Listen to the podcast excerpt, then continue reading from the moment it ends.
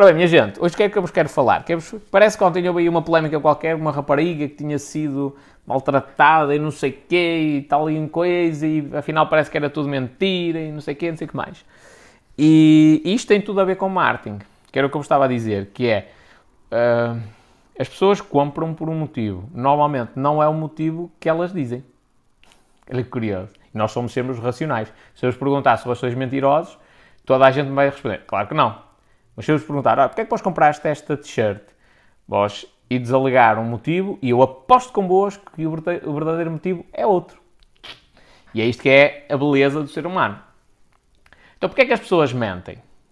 Na maioria das situações, por defesa. Precisam de se defender. Uma pessoa tem uma baixa autoestima, uh, não tem amigos, ninguém, ninguém se relaciona com ela ela às vezes precisa de mentir para chamar a atenção. Para alguém olhar e dizer assim: epá, uh, que história bonita, vamos falar mais com esta pessoa. Vamos falar com esta pessoa, vamos ver o que é que ela tem para dizer. Uau, vamos lhe dar a atenção. E é isso que ela quer, por isso é que ela está a mentir. Um,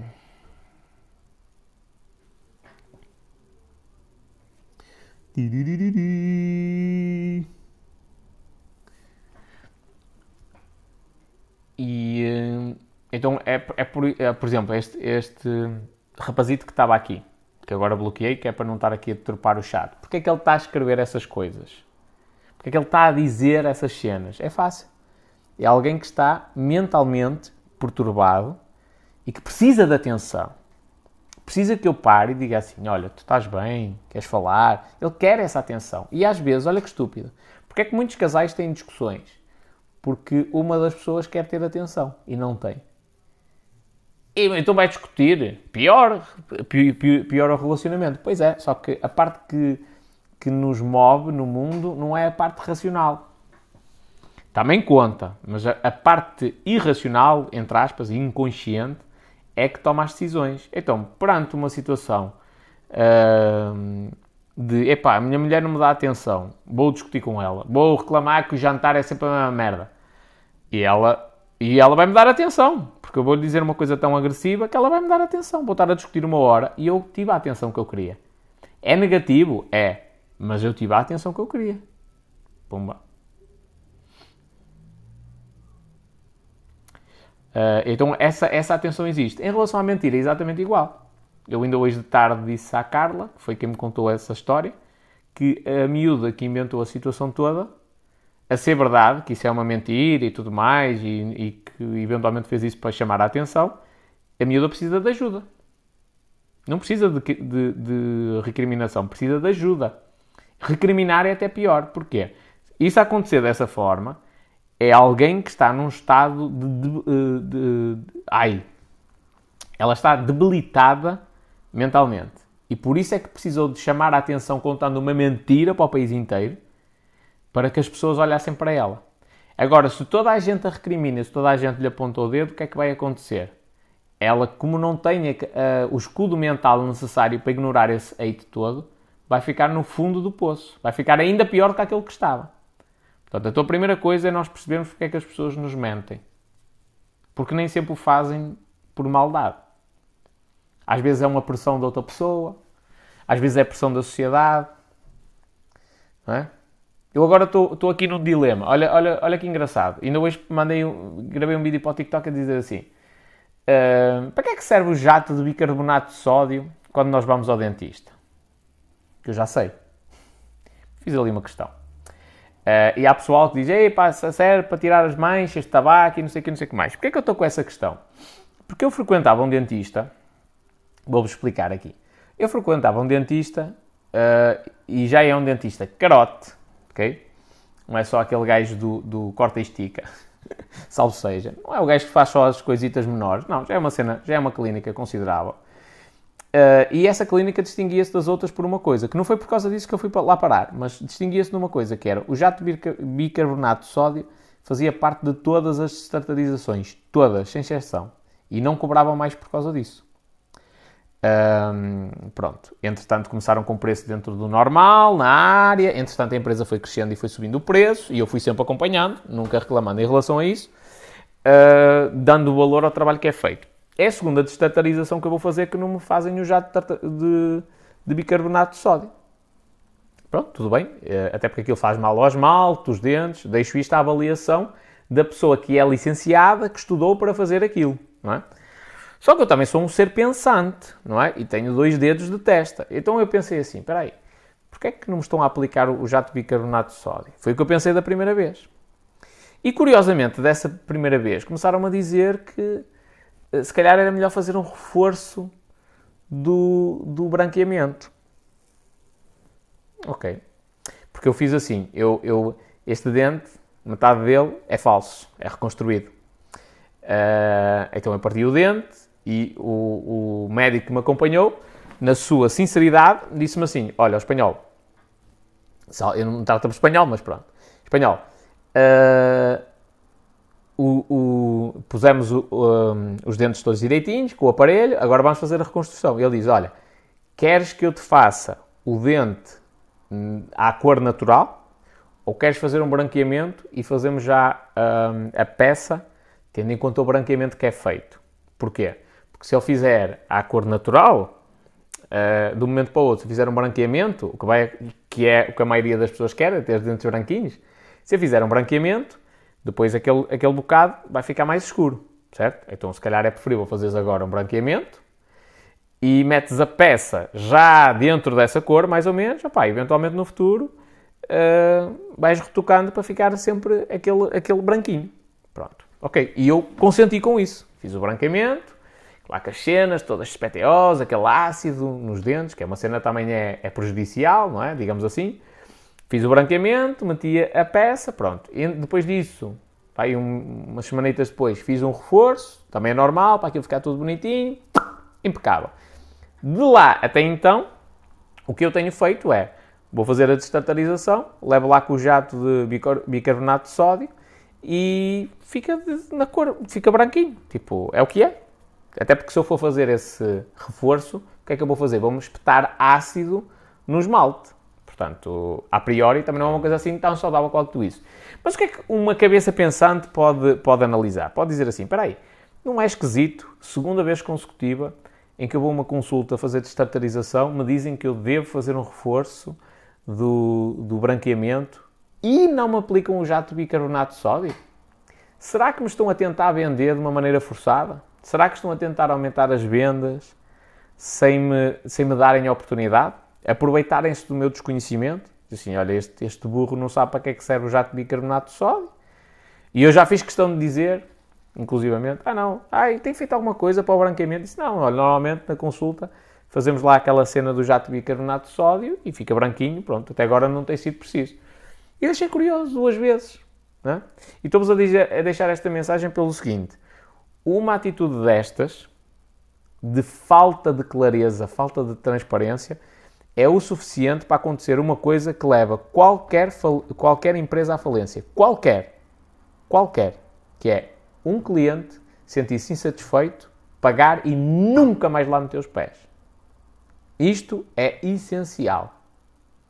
É esta transparência. No mundo dos negócios, quem andar com esses esquemas, e tá, não sei o quê, pior, quando se tentam aproveitar de estarem numa posição, entre aspas, superior. Ah, eu é que sou a doutora, eu é que sou a dentista, eu é que sou o dentista, eu é que sei, eu é que andei anos a estudar e agora vou comer por nabo este nabo, vou, vou comer por lorpa este nabo.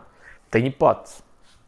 Se isto acontecer, minha gente, é o pior que pode acontecer no vosso negócio é isto. É alguém uh, notoriamente estar descontente com aquilo que está a acontecer porque acha que está a ser uh, enganado e pagar e nunca mais aparecer. Isso é o pior. Porque esse cliente não há forma de depois pedir desculpa e nem há perdão possível, porque ele não volta.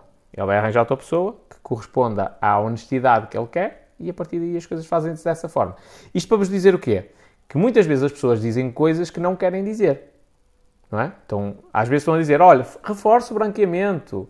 Uh, mas não é bem isso que eles querem dizer. É, eu quero vender-te duas ou três seringas para tu reforçares o branqueamento. Porque me sai mais, eu ganho mais dinheiro a fazer isso do que ganharia a espetar-te aqui com um jato de bicarbonato de sódio. Hum? Da mesma maneira, as pessoas às vezes mentem por outros motivos. Aliás, a mentira, a priori, ela tem de ter um, um problema psicológico por trás, ou psiquiátrico. A priori. Tem de haver ali qualquer coisa que não está bem. Porque senão, numa situação normal, porque é que a gente vai mentir? Não é? É, é, até em relação ao, ao, ao, tamanho da pilinha. Não é? Se estou satisfeito com o tamanho que tenho são 12 centímetros e eu estou contente, porque é que eu vou dizer que tenho 17? Se eu, se eu estou. Se eu, para mim não há problema nenhum, porque é que eu vou dizer que tenho 5? Não, é? não faz sentido, mas isto é em qualquer coisa. Se eu estou satisfeito com aquilo que eu ganho, porque é que eu vou dizer que ganho mais ou porque é que eu vou dizer que ganho menos? Atenção, pois há outra questão que é: eu posso definir, opá, não vou dizer quanto é que eu ganho às pessoas. E isto é uma. Eu, já agora, até vos uh, recomendo a vós fazer isso. Porque desperta uma quantidade de inveja gigantesca. Ainda hoje estava a pensar sobre essa merda. Se eu digo quanto é que eu ganho às pessoas, uh, pode-lhes criar uma, uma sensação de género: olha, filha da mãe. Porque para a maioria das pessoas que ganham salário mínimo, eu, eu, eu tenho uma liberdade que elas não têm. Okay? Não quer dizer que não tenha responsabilidade, mas eu tenho uma liberdade que elas não têm e eu ganho mais do que elas. Já, e estou a começar. E estou com investimentos a ter direito. Na prática, se formos a ser honestos, eu não ganho nada, porque ainda, ainda este mês estive a fazer as contas, tipo, tudo que eu ganhei vai tudo para reinvestir no próprio negócio. Tudo. Estás a ver? Mas se eu quisesse ser uma pessoa normal, que tem tipo, criou o próprio emprego e fico-me por aqui, tipo, eu já ganho relativamente bem. Relativamente bem. A maioria das pessoas ainda não chega a este salário. Nem, até o final da vida delas não vou chegar a este salário. Quase certeza. Um, pronto, então para, para, dizer o quê? Que por vezes, se vós escondes o, o, vosso salário, quanto é que vós ganhais, não acho que seja uma coisa incorreta. É mesmo só para não despertar esta inveja. Agora, se estás a falar com a, com a pessoa que, que, sei lá, que divide a vida contigo e tal, faz sentido, tu estás a mentir em relação ao salário? Não, até porque essa pessoa vai, vai saber. Estás a falar em, uh, com um amigo de longa data, faz sentido mentires, inflacionares e dizeres que ganhas muito mais? Não, não faz sentido. Quem faz isso é porque não está seguro em relação ao salário que tem.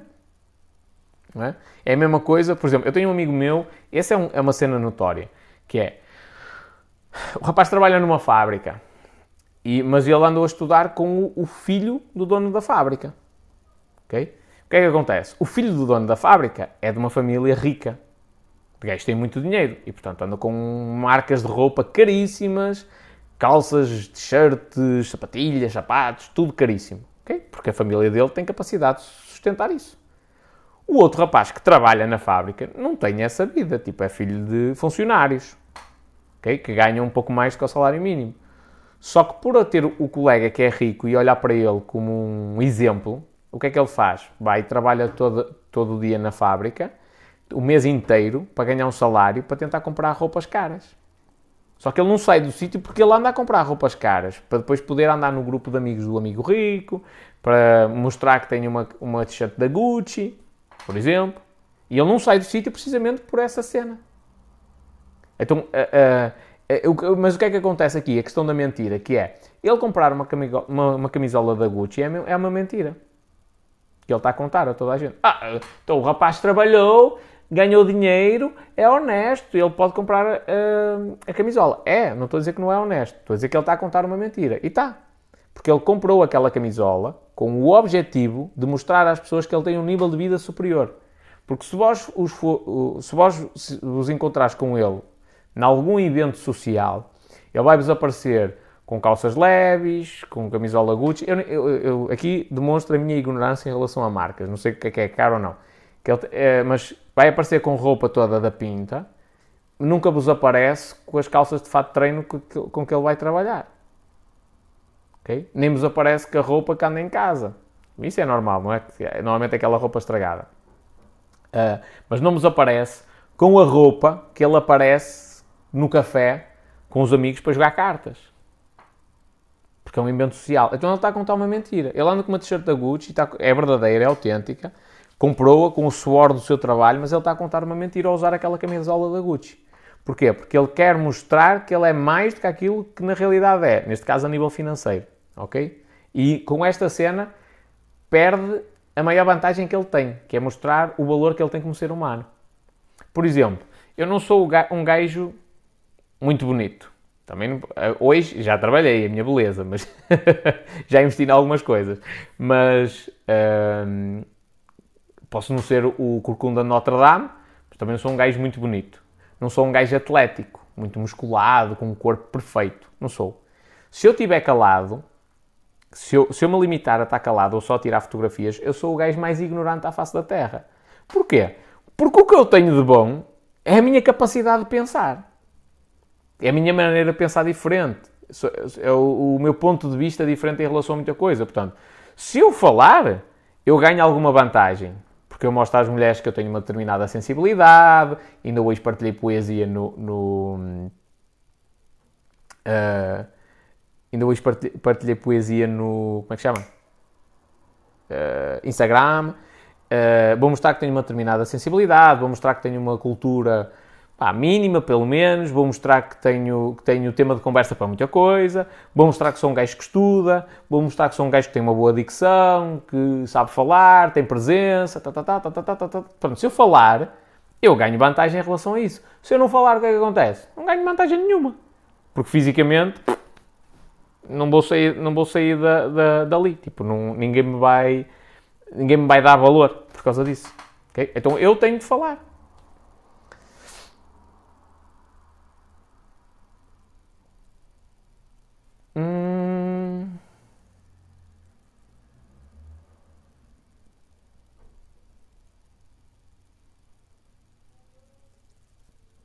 Diz o Leonardo, está a mentir sobretudo a ele próprio, em relação às roupas também.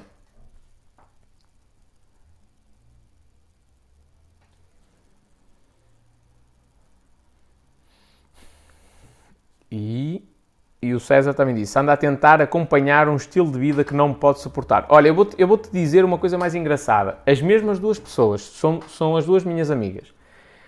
Uh, com o gajo rico eu já tive um atrito. Num, num bar, curiosamente era um bar onde eu anos mais tarde vinha, tra trabalhei lá, mas na altura não trabalhava, e estava o grupo de amigos. Epá, e o gajo é, é rico, é um, é um gajo porreiraço, e agora até está muito relax e tudo mais. Uh, mas tinha muito os tiquinhos de rico. Então chegou ao bar e disse: Eu pago tudo, é whisky, é cardu para toda a gente, sou a que paga e não sei o que, não sei o que mais. E aquela, aquela atitude de pavão que está ali com o peito para fora e com as, penas todas abertas, hum, choca comigo. Porque eu sou um gajo que gosto de estar na liderança, estás a ver? Então eu, eu era miúdo, tinha para aí uns 15, 16 anos na altura. Tipo, e eu não tive mais nada. Estava na mesa, sentado com o pessoal todo e não sei o que, não sei o que mais. E peguei na minha cerveja e disse assim: Minha gente, eu posso só ter dinheiro para beber cerveja, mas eu, eu bebo aquilo que eu consigo suportar. Não ando aqui a enganar ninguém, nem ando a depender de ninguém. Com licença, peguei no meu copo e pus no caraças. O gajo, tipo, viu, ouviu o que eu disse, até porque foi para ele ouvir, ficou do género, oi, quem é este filho da puta? Tipo, ficou a olhar para mim e eu saí mesmo dali, fui, fui falar com o resto do pessoal. E o resto do pessoal todo contente que ele está a pagar o whisky. E eu caguei para aquilo.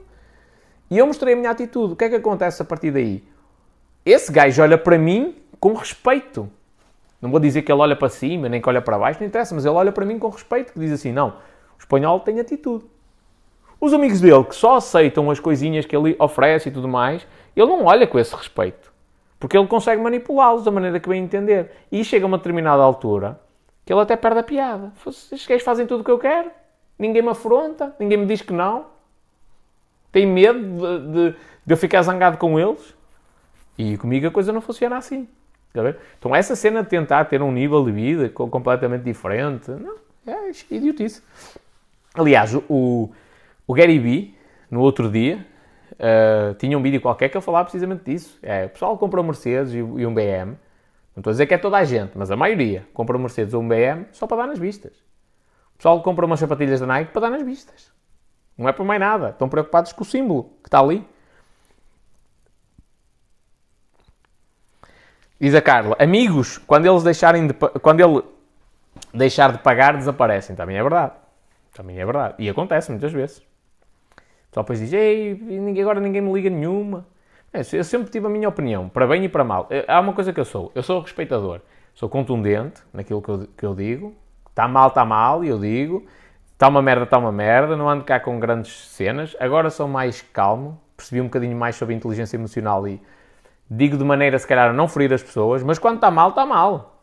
Quando eu não concordo, não concordo. Não, não há hipótese. Não saímos dali, daquele impasse. Não é? Ah, epá, porque ele é um gajo importante e não sei o quê. Não caguei. Que seja quem for.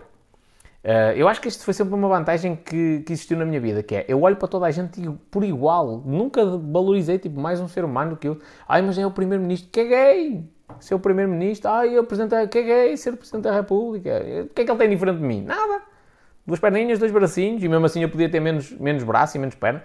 E tenho uma cabecinha, tenho um cérebro lá dentro e funciona, certo, certo, pronto. O que é que ele tem de diferente? Nada. Então, mas quando o pessoal olha com aquela cena de pai, porque o gajo é rico e ele, ele é que sabe. Não, se calhar o gajo é rico e é infeliz.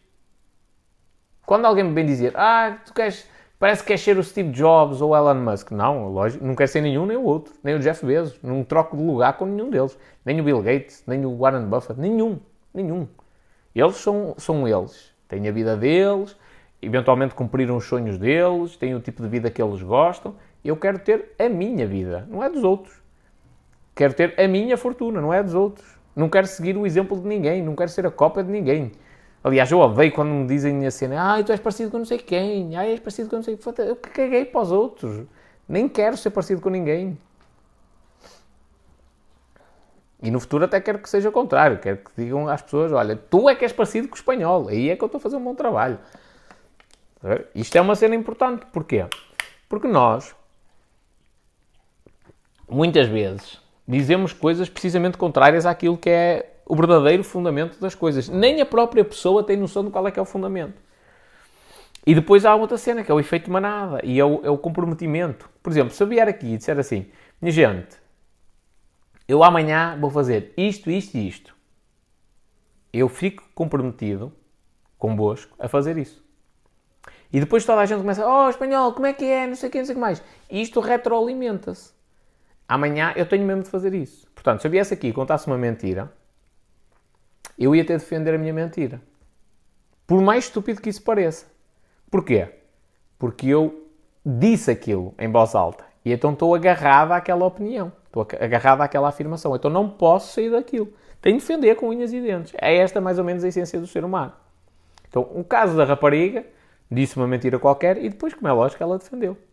O que é que, o que, é que eu analiso aí? é o fundamento. Porquê é que ela está a fazer aquilo? Porquê é que ela está a dizer aquilo? No outro dia vi aqui uma peixeirada qualquer tamanho que envolvia algumas figuras públicas, uma cena assim de género, aqui no TikTok. Não vou dizer nomes porque eu não quero, não é o objetivo dizer isso. Mas alguém que estava a defender outra pessoa fervorosamente. E eu pensei, e o, o, que é que eu, o que é que eu pensei no meio daquela situação toda? Atenção que eu não sei como é que era a peixeirada ou, de, ou deixava de ser. Mas o que é que eu analisei no meio daquela situação toda? Ora bem, porque é que alguém se exalta para defender outra pessoa que teoricamente nem é conhecida ou a fundo, não é? Porque é que alguém fica maluco e exalta-se? Porquê? Eu vejo ali alguns motivos. O primeiro, tem interesses, não é? Eu, eu... Ana Rita, é uma pessoa muito influente. Se eu começar a defender aqui, toda a gente ataca a Ana Rita, eu começo aqui a defendê-la e não sei o quê, eu, é sou, eu sou o salvador da pátria. A Ana Rita vai olhar para mim e diz assim: Não, este é que é o meu amigo. Isto se calhar pode-me abrir portas. Um exemplo. Outra questão é eu ter uma relação íntima com aquela pessoa. Não é? É, ninguém sabe, mas eu e a Ana Rita namorámos já há algum tempo. Uh, não me leves a mal, Ana Rita. namorámos há algum tempo e eu venho para aqui defendê-la porque quando a atacaram a ela, ao mesmo tempo estão a atacar a mim. Só que as pessoas não sabem que nós namorámos. Não é? Pronto. E então. Uh, é, é, um, é um bocadinho por isso que há essa defesa. A Carla disse aqui uma coisa também interessante, que é, às vezes é só por uma questão de justiça. Pouquíssimas vezes isso acontece. Pouquíssimas vezes isso acontece. Se tu me disseres assim, opá, Uh, mas pouquíssimas mesmo. Falando de comportamento humano, pouquíssimas vezes isso vai acontecer. Se tu me disseres assim, pá, ele, aquele homem violou uma criança e esquartejou-a e tirou-lhe as tripas fora e fez não sei o quê. E isso mexeu de uma forma tão visceral com as pessoas que elas querem fazer justiça pelas próprias mãos e estão revoltadas. Ok, ainda vou concordar. Apesar de que a maioria das pessoas que se exaltam num nível absurdo, se tu fores explorar a vida delas a fundo, vais detectar uma, uma coisa muito feia. Às vezes essa exaltação é a tentativa de mostrarem à sociedade que são boas pessoas e na realidade elas são o contrário. Pronto. E deixa eu só ver se tenho aqui de bloquear esta cena.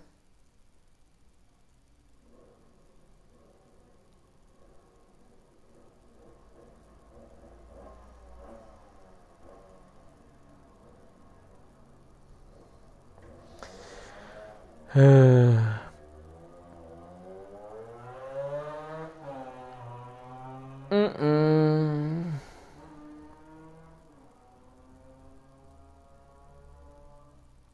Diz aqui o Carlos, branquear o próprio comportamento. É um bocadinho assim, não é? Dizer, uh, eu é que sou.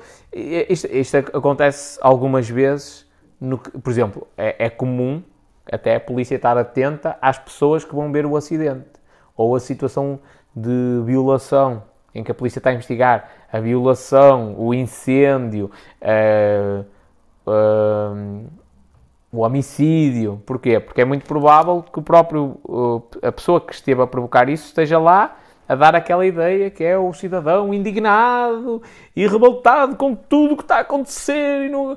Porque ele está a ocultar a realidade, é o que vai na cabeça dele.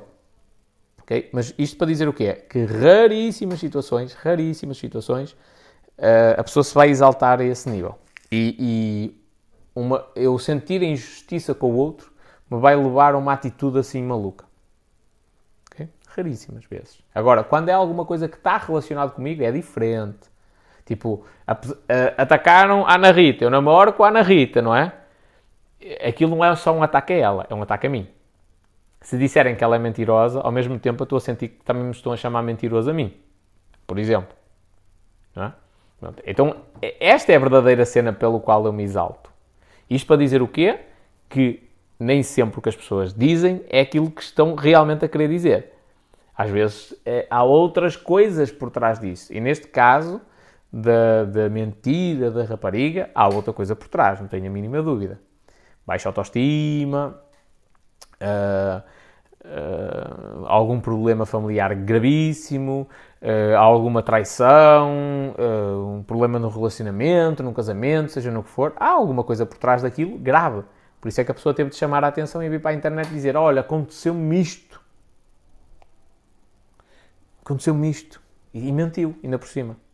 Da mesma maneira que nesta situação que eu também estou a descrever, alguém notoriamente exaltado por uma ofensa que nem. uma, uma ofensa ou um escândalo que nem sequer foi com ele, é, eventualmente foi. foi hum, tinha interesses por trás daquilo. É inevitável eles acontecerem. Às vezes o interesse é, pá, é meu amigo pessoal e eu estimo bastante aquilo que senti uma ofensa. Mas eh, na, na, maioria das vezes não é só amigo. Há mais qualquer coisa além disso. É? é? o caso que eu estou a dizer aqui. Se fosse alguém com quem eu tivesse um relacionamento amoroso, ofenderam essa pessoa, ao mesmo tempo estão-me a ofender a mim.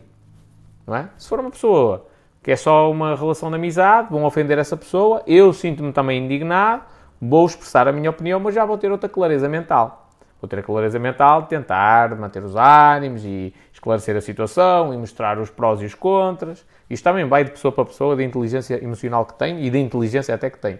Mas eh, é bom questionarmos o porquê das pessoas estarem a dizer isso.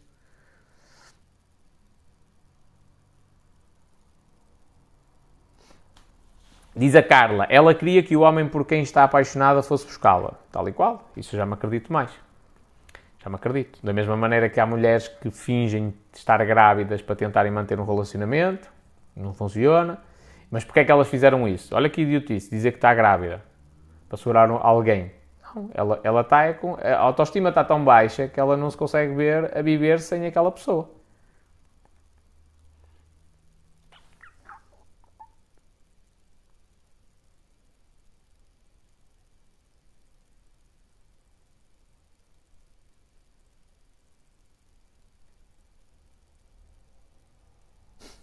Diz Ana Rita. Claro, espanhol, tudo fan.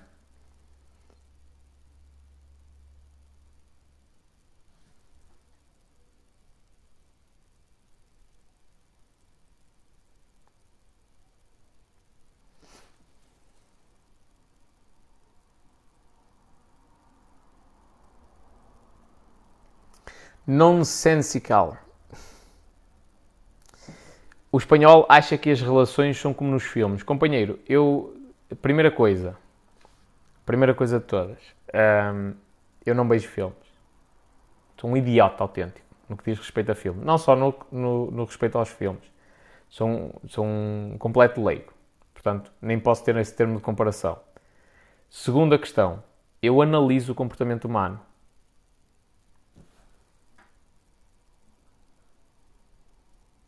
Ah, o pessoal. Ah, eu já percebi, já percebi. Ok, já percebi. Faz sentido. O pessoal acha que as relações são como os filmes. Ok, faz sentido isso. Eu, li, desculpa, estou cansado. Eu li o espanhol, acha que as relações são como os filmes. Não. Há uma diferença. O que é que eu faço? Eu analiso pessoas. Mas eu estou a dizer isto muito a sério. Eu, eu ganhei este hábito quando eu, o meu dinheiro, o que entrava, dependia única e exclusivamente do póquer. E o póquer não é um jogo de cartas, é um jogo de pessoas. Ok? Quando tu, o dinheiro que precisas para comer, para pagar as tuas contas, é dinheiro que depende da tua análise das pessoas, de tu conseguires enganar alguém quando mostrar que tem- estás forte quando estás fraco, eh, ou mostrar que estás fraco quando estás forte, tu começas a ganhar esta habilidade, bem ou mal, muito ou pouco, de entender um bocadinho as pessoas. Estás a ver? Até com- começas a detectar padrões em determinadas pessoas. Há determinadas pessoas que têm determinadas características e tu ganhas desta maneira quando jogas com elas. E assim sucessivamente. Com vários tipos de pessoas. E eu paro muito a analisar as pessoas. Estás a ver? É ver o comportamento delas. Às vezes a irracionalidade delas. Por exemplo, ainda no outro dia, o que é que, o que, é que eu fui fazer?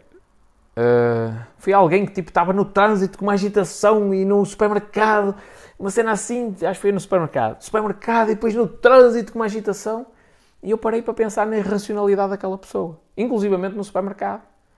A senhora, com tanta pressa de, de querer passar à frente de toda a gente, demorou mais tempo do que as outras pessoas.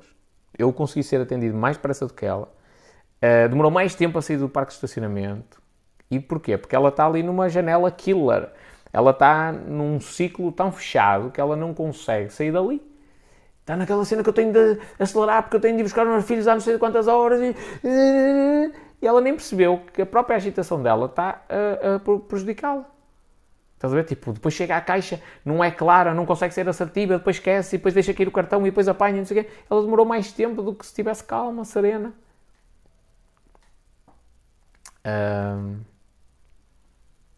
Pronto. E isto acontece com, com, com muitas pessoas. Tipo, a gente analisa o comportamento do ser humano e, aliás, quando o pessoal começa a falar de, de negócios comigo, porque é que compram o que compram, porque, porque é que, porque é que tu vendes? Ah, vendo sapatilhas. Porque é que as pessoas compram sapatilhas? Ah, para andar com elas nos pés. Ah, porque é que compram estas sapatilhas? Aí é que começa a verdadeira reflexão. Tipo, todos os grandes gajos que eu já li sobre negócios, sobre visão de negócios, sobre empreendimentos, todos eles têm uma perspectiva diferente da maioria das pessoas. Todos.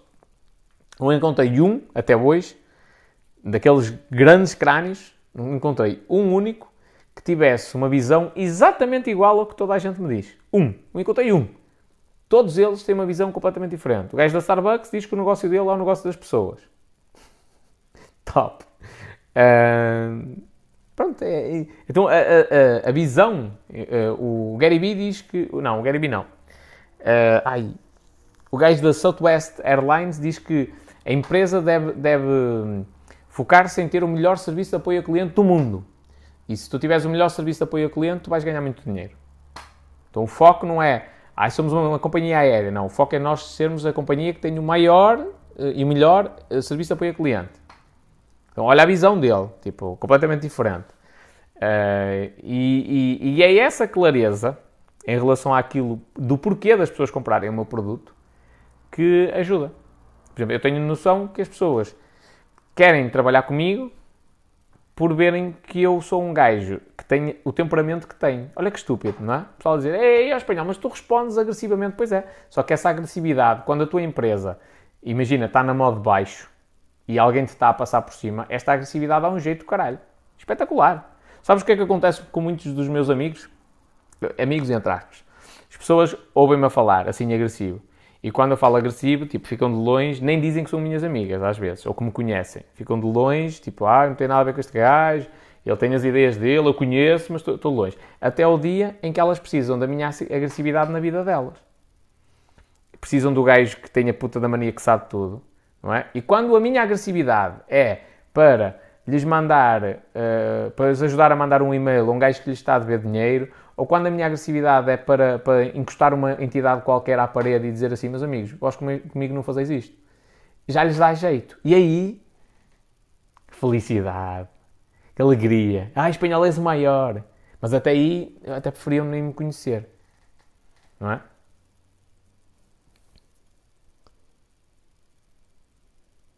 Tu, tu, tu.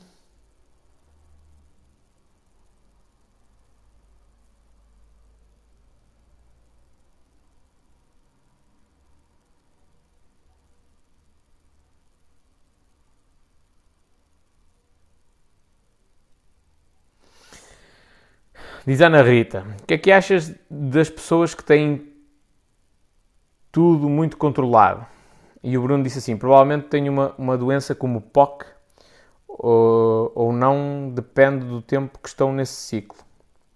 POC é perturbação obsessiva compulsiva, um, que também se ouve falar muito em transtorno obsessivo compulsivo, que é a nomenclatura brasileira. Uh, o, o, o que falar das pessoas que têm, que têm a necessidade de ter tudo controlado são extremamente inseguras. Extremamente inseguras. Por isso é que elas têm de ter tudo controlado. Elas não aceitam risco, elas têm medo de tudo uh, e mais alguma coisa. Tudo. Por isso é que têm de ter tudo controlado. E essa necessidade de ter tudo controlado é precisamente pela insegurança que têm. Porque elas, uh, por exemplo, têm medo de, de serem abordadas por alguém que lhe faça uma pergunta e elas têm de dizer: Não sei. Não querem dizer isso. Então têm de ter tudo controlado. Uh, definição de perturbação obsessiva compulsiva. Se, se, todos nós temos pancas. Eu tenho a panca, as minhas canetas, eu só escrevo com canetas BIC, só. e as minhas canetas, e não são só as canetas BIC, os marcadores é igual, nunca estão. Vou fazer publicidade à Staples ou não, que eu não mostro. As minhas canetas nunca estão nem a 90 graus, porque se estiverem a 90 graus a tinta 10 fica no bico e borrata, nem, nem estão a 0 graus, nem estão totalmente na horizontal, porque senão a tinta divide-se uniformemente pelo tubo e seca, nunca chega ao fundo. Então as minhas canetas andam sempre entre os 30 e os 45 graus, mais ou menos.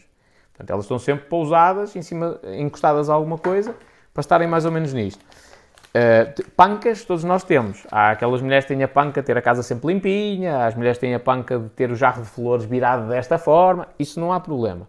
Quando as tuas pancas fazem com que tu, por dia, passes mais 50, 60 minutos, uh, ou gastes mais de 50, 60 minutos a arranjar tudo, a pôr tudo direitinho, aí já é um sinal de alerta. Se não estou em erro, é inclusivamente o sinal de alerta que demonstra que eventualmente já, já é a doença.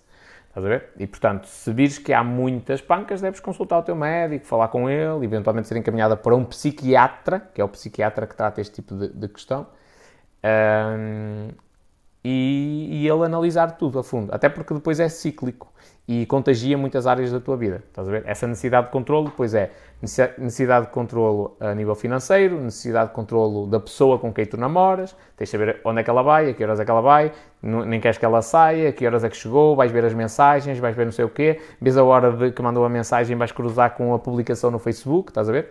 Tipo, depois essa necessidade de controle existe a praticamente tudo na vida. No trabalho exatamente igual, na vida familiar exatamente igual, no desporto exatamente igual. Uh, Pronto, então isto depois pode causar aqui um, sérios problemas. Se tens esse tipo de preocupação acrescida, tens de começar a, a, analisar tipo, as coisas com mais cuidado. Uh, até porque já agora, o, o que é. Uh, há doenças do foro psiquiátrico que são lindíssimas, Eu sei que o termo vai gerar polémica, são lindíssimas no, no sentido de, de se apreciar. E a perturbação obsessiva compulsiva é uma delas. Porque repara no seguinte: nós, a pessoa que. Só, ainda ontem, não sei se está aqui a Sofia, ainda ontem eu mandei um vídeo à Sofia, uh, a propósito de uma cena que a gente falou, que é um miúdo de 3 anos, quem quiser depois procura no YouTube. Uh, é, tipo Child OCD, uh, que é a designação em, em inglês. Uh, que é OCD, pronto. é um miúdo de 3 anos que tem o transtorno obsessivo, perturbação obsessiva compulsiva e a mãe tirou-lhe o tirou a, a, a, cena do iogurte, tipo aquela, aquela cena que vem por cima, o papel, tirou o papel e num dos cantos ficou lá um bocadinho agarrado. Mas tipo, aquilo não prejudica sequer a parte central em que ele come. E o miúdo não come iogurte e está a fazer birra e não come iogurte porque para ele aquilo não está disponível para comer. Olha quão irracional o cérebro humano consegue ser. É lógico estamos a falar de uma criança de 3 anos, mas quando tu vais para um adulto de 30, 40, 50 anos, o adulto, olha, olha o quão uh, grave isto é e, e o quão brilhante também é nós analisarmos este fenómeno. O adulto tem consciência de que fechou a porta de casa e tem a consciência de que tem a doença e tem, o cérebro obriga a que a pessoa volte a verificar que fechou a porta da casa. 50 vezes, se for necessário. E nas 50 vezes a pessoa tem consciência de que a porta está fechada, que ela já confirmou várias vezes e que tem uma doença que obriga a confirmar. E mesmo assim, o cérebro obriga a confirmar. O que acontece no, no cérebro das pessoas que têm perturbação obsessiva compulsiva é que há um loop. E isto não é, é, é, válido para outras doenças também, inclusive depressões e coisas do género. O que é que acontece? Uh, isto é, é, um, é, um, é retroalimentado. Há um, uma cena chamada autofluxo, que vem uma ideia negativa à minha cabeça, e à minha, à minha consciência, e o meu cérebro tende a, a, a gerar mais... Uh, uh, ideias negativas. Sempre assim. Por isso é que depois aquilo é uma espiral e que me leva para o fundo do poço. O que acontece no cérebro de, uma pessoa normal é, por exemplo, venho uma ideia que a minha namorada me está a trair com um, uh, um dinossauro. E o meu cérebro diz assim, a parte consciente, diz assim, ah, isto é uma estupidez. E aquela ideia desaparece. Pronto, e depois vêm outras, outras estúpidas, outras nem tanto. Pronto, é isto. E já agora, pensar é uma coisa inevitável do ser humano. Ninguém consegue não pensar. Até porque se eu disser, eu vou pensar em nada. O nada é uma ideia. E, portanto, a priori, eu já estou a usar um pensamento para não pensar em nada. Pronto, é só uma curiosidade. E, então, eu, numa pessoa normal, vem uma ideia à cabeça que diz assim, epá, a minha namorada está-me a trair com um, um, um Tiranossauro Rex.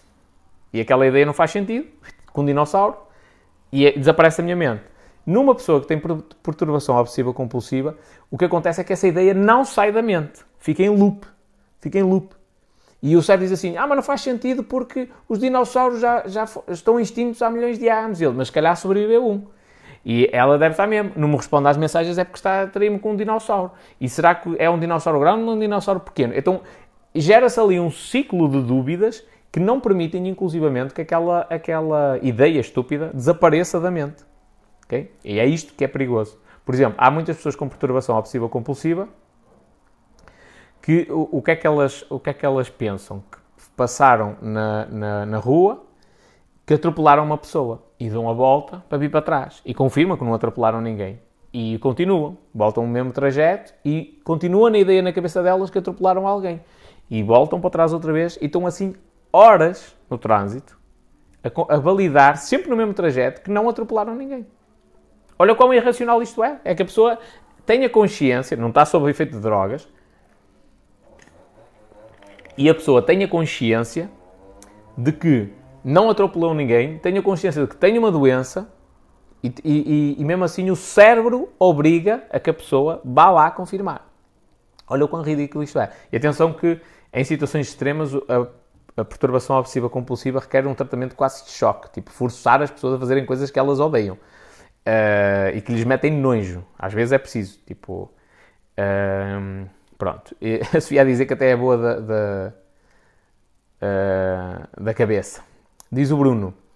É uma realidade cruel, mas é mesmo assim, tal e qual. A perturbação obsessiva compulsiva é uma cena que é preciso ter cuidado. E o que é que eu vos quero dizer em relação a isto também tem a ver com o tema da, da live. E quando mentem, Eu já respondi uma rapariga aqui uma vez no TikTok que, pá, notas quando tu falas com alguém que é alguém que está num estado depressivo, tu começas a notar qualquer coisa. Mesmo que tu não sejas um profissional da área, mesmo que tu não percebas muito sobre depressão e não sei o quê, o teu inconsciente sente que há ali qualquer coisa que não está bem. Tu olhas para a pessoa e ela parece que tem uma nuvem negra, está sempre a chover à volta dela e tipo, é só escuridão e trevas e tudo mais. E desde o início que a pessoa se mostrou, aliás, é, mostrou um espectro de, de, personalidade completamente diferente numa situação e na outra. No início eu falei de uma coisa relacionada com mulheres e com haters e de respostas a haters, tipo a dizer, pessoal, tenham calma, não sei o quê.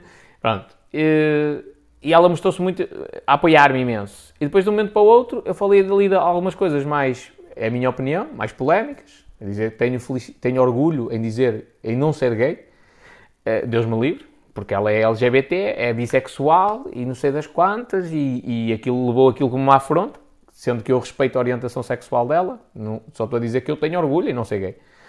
Uh, porque significa que a minha cabeça está alinhada com o meu corpo. Ainda bem, não andei a forçar nada.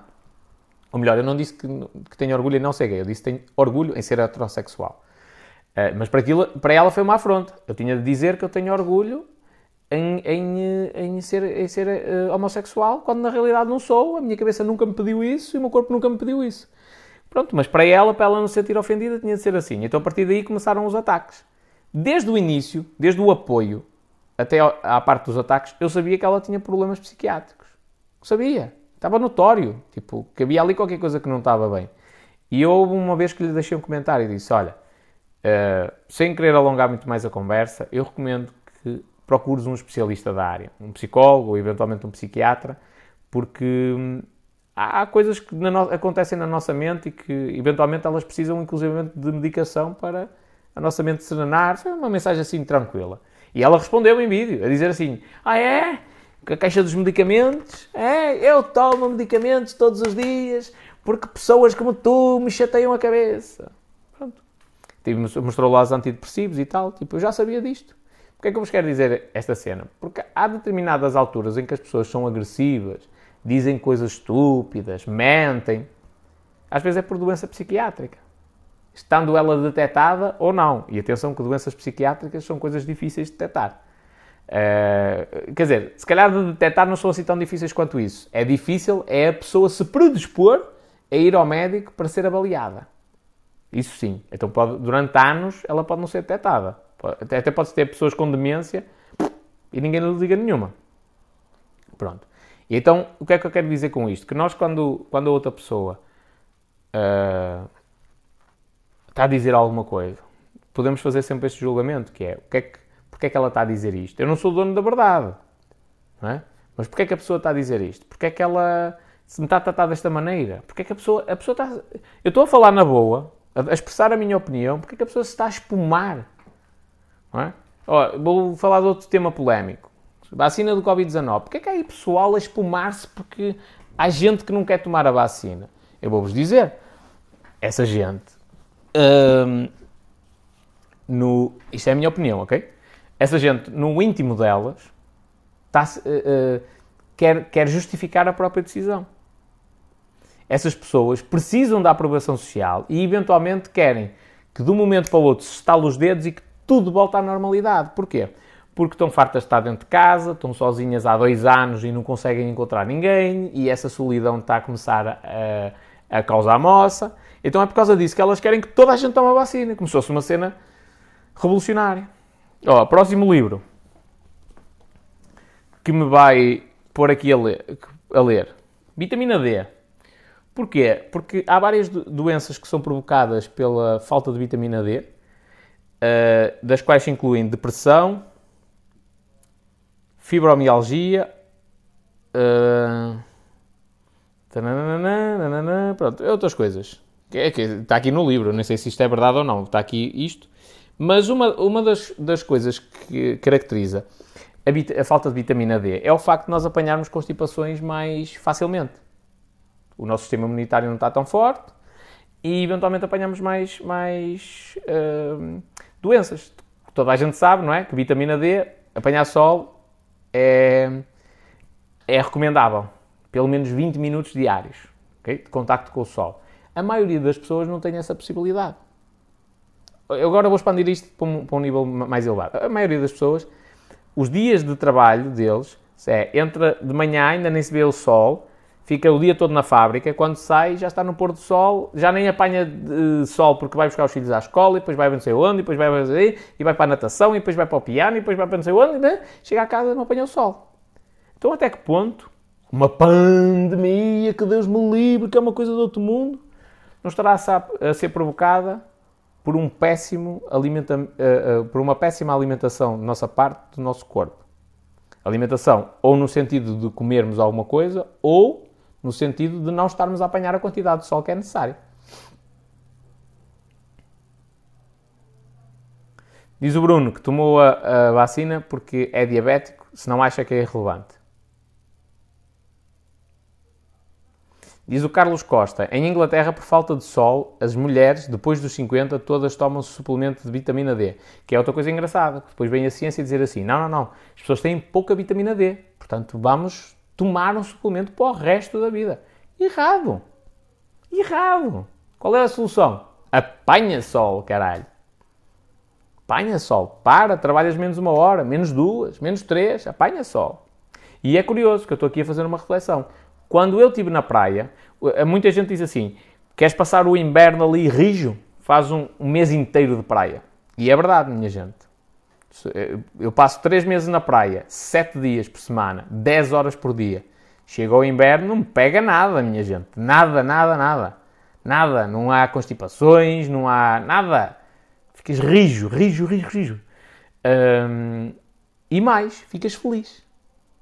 Olha curioso, ficas feliz. Por, aí é uma série de fatores. É, é, o som do mar, a calma, é, depois o sol que tu apanhas também ajuda bastante. Acredito que aumente consideravelmente o nível de vitamina D.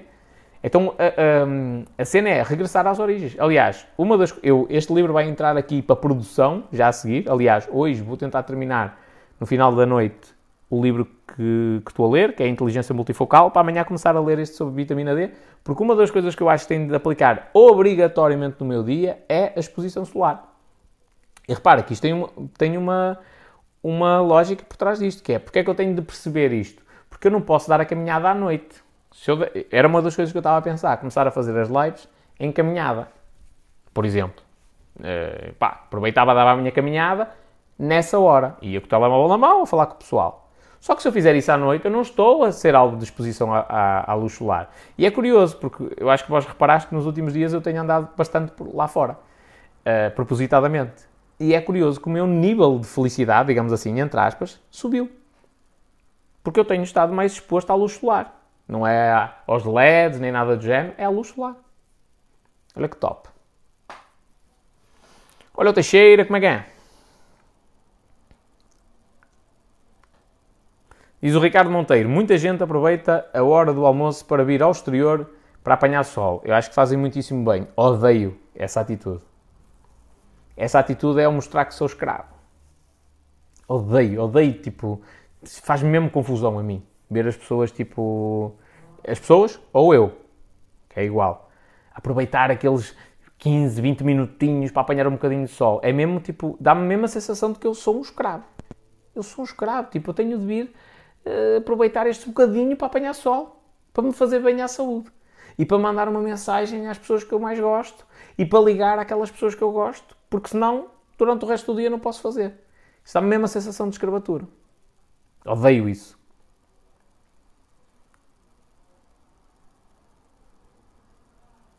Diz o Carlos, sim, para o resto da vida, a indústria farmacêutica está noutro patamar que não entendemos ainda. O Paulo, o Paulo Leão disse aqui uma cena altamente, que é um, uh, uma doença crónica é um serviço de subscrição. Top. Essa merda, de, até vou pedir ao Gabriel para fazer uma frase célebre, toda bonitinha, para, para pôr isso no meu Instagram. Doente crónica é um serviço de subscrição. Tal e qual. Outra coisa que o Bruno disse aqui, prisioneiro do relógio. Tal e qual. Tal e qual. Uma das coisas que eu li num livro do Taleb e que me deixou uh, apaixonado pela ideia é não ter despertador. Ou no máximo ter o despertador para dormir. Ou seja, toca às 11 da noite para eu ir dormir, para eu entrar no meu ciclo circadiano. entrar, que depois o meu corpo pede-me isso. Mas não ter despertador para acordar. Porque na realidade não faz sentido eu estar a interromper o meu ciclo de sono por 10 minutos. O corpo vai dizer, amigo, levanta-te, está na hora. E depois com o resto do tempo que sobra disponível no teu dia, tu fazes isso. Despertador é uma coisa idiota. Pensai nisso.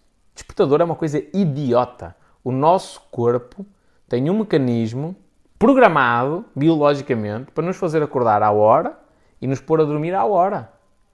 Ter um despertador é a maior idiotice que existe uh, uh, dos tempos modernos.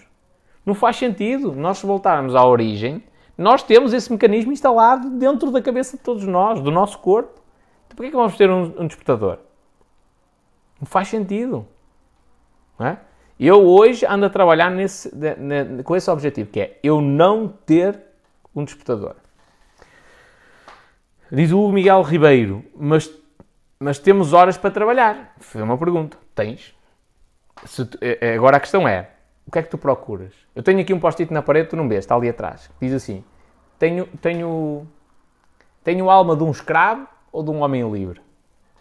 Que é para eu saber o que é que eu procuro. Eu posso procurar uma coisa diferente de ti. Se eu tenho o homem de um homem livre, eu não, eu não quero ter despertador. Se eu, tenho, se eu tenho alma de um homem livre, eu não quero depender de uma reforma.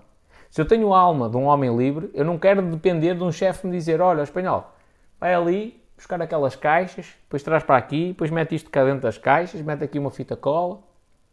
Isso é a alma do homem livre, que é eu quero ser o decisor, eu quero ser a pessoa que comanda. Eu quero ser a pessoa que tem o controle da minha vida. Da minha vida, já nem estou a falar de trabalho e tudo mais. Então a questão de, de tu me dizeres, ah, mas a gente tem horas para, tem horas para trabalhar. Tens se tu quiseres. A questão é esta, tens se tu quiseres. Se tu fores o dono da empresa, se a empresa abre às nove e tu tens um encarregado que abre a empresa às nove, e se tu chegares lá às onze, alguém te vai reprimir? Alguém te vai puxar as orelhas? Não. Então tens horários se tu quiseres. Tiveres Tens, o horário, tens de cumprir o horário se tiveres a alma de um escravo. Se tiveres a, a, a alma de um homem livre, não. estou a dizer isto todos os dias, ok? Sistematicamente, que é lógico. Se eu marcar uma reunião para as 9 da manhã, posso ser o dono da empresa. Às 9 da manhã estou lá na reunião. Mas aí eu é que tive a liberdade de dizer assim: não, eu quero estar às 9 da manhã porque vou, é uma reunião tão importante que vai fazer o meu negócio explodir. Eu vou crescer, eu vou contratar mais funcionários, eu vou ganhar ainda mais dinheiro. Vou, ter, vou ser o número um no mercado por causa desta reunião. Então eu quero estar lá. Mas eu quero estar lá porque eu tenho a alma de um homem livre. Não é porque eu tenho a alma de um escravo. Porque se eu tiver a alma de um escravo, eu tenho que estar lá porque tenho, só. Porque alguém definiu que eu às 9 horas da manhã tenho, tenho de estar lá. Sem falar neste caso, o homem livre muitas vezes trabalha bem mais horas nos primeiros anos, diz a Maria, com toda, com toda a, a validade. É, mas aí porquê? Precisamente porque ele tem a, eh, a alma de um homem livre e sabe, que isto é a parte importante, que esta escalada é assimétrica. Hoje trabalho 12 horas por dia e se calhar vou andar anos a trabalhar 12 horas por dia. No futuro, faço como o Paulo, que nos meses de verão trabalha uma hora todos os dias. E há dias em que não precisa trabalhar essa hora, trabalha duas horas no dia seguinte. Tenho a alma de um homem livre. No início tinha três empregos, ele mesmo disse. Ou melhor, sim, tinha a empresa mais dois, dois empregos. Ou seja, no, é, é simétrico. As pessoas é que. Isso é a ideia errada da escola. Que é, tu vais aprendendo gradualmente, depois entras no mercado de trabalho, tens um salário, tens 40 horas semanais, vais sendo cada vez melhor, vais subindo de posto, ganhando cada vez mais e construindo. Só que há uma coisa que tu não consegues construir, que é a tua liberdade. Neste aspecto, raríssimas situações tu vais conseguir construí-lo.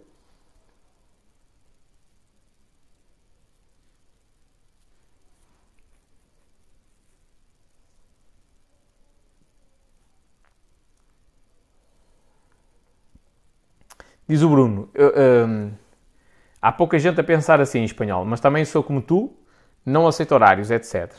E o, o Hugo a dizer que tem uma empresa de transportes e que às vezes também tem de, de de ir porque muitos empregados não, so, não têm responsabilidade. Concordo, companheiro, concordo.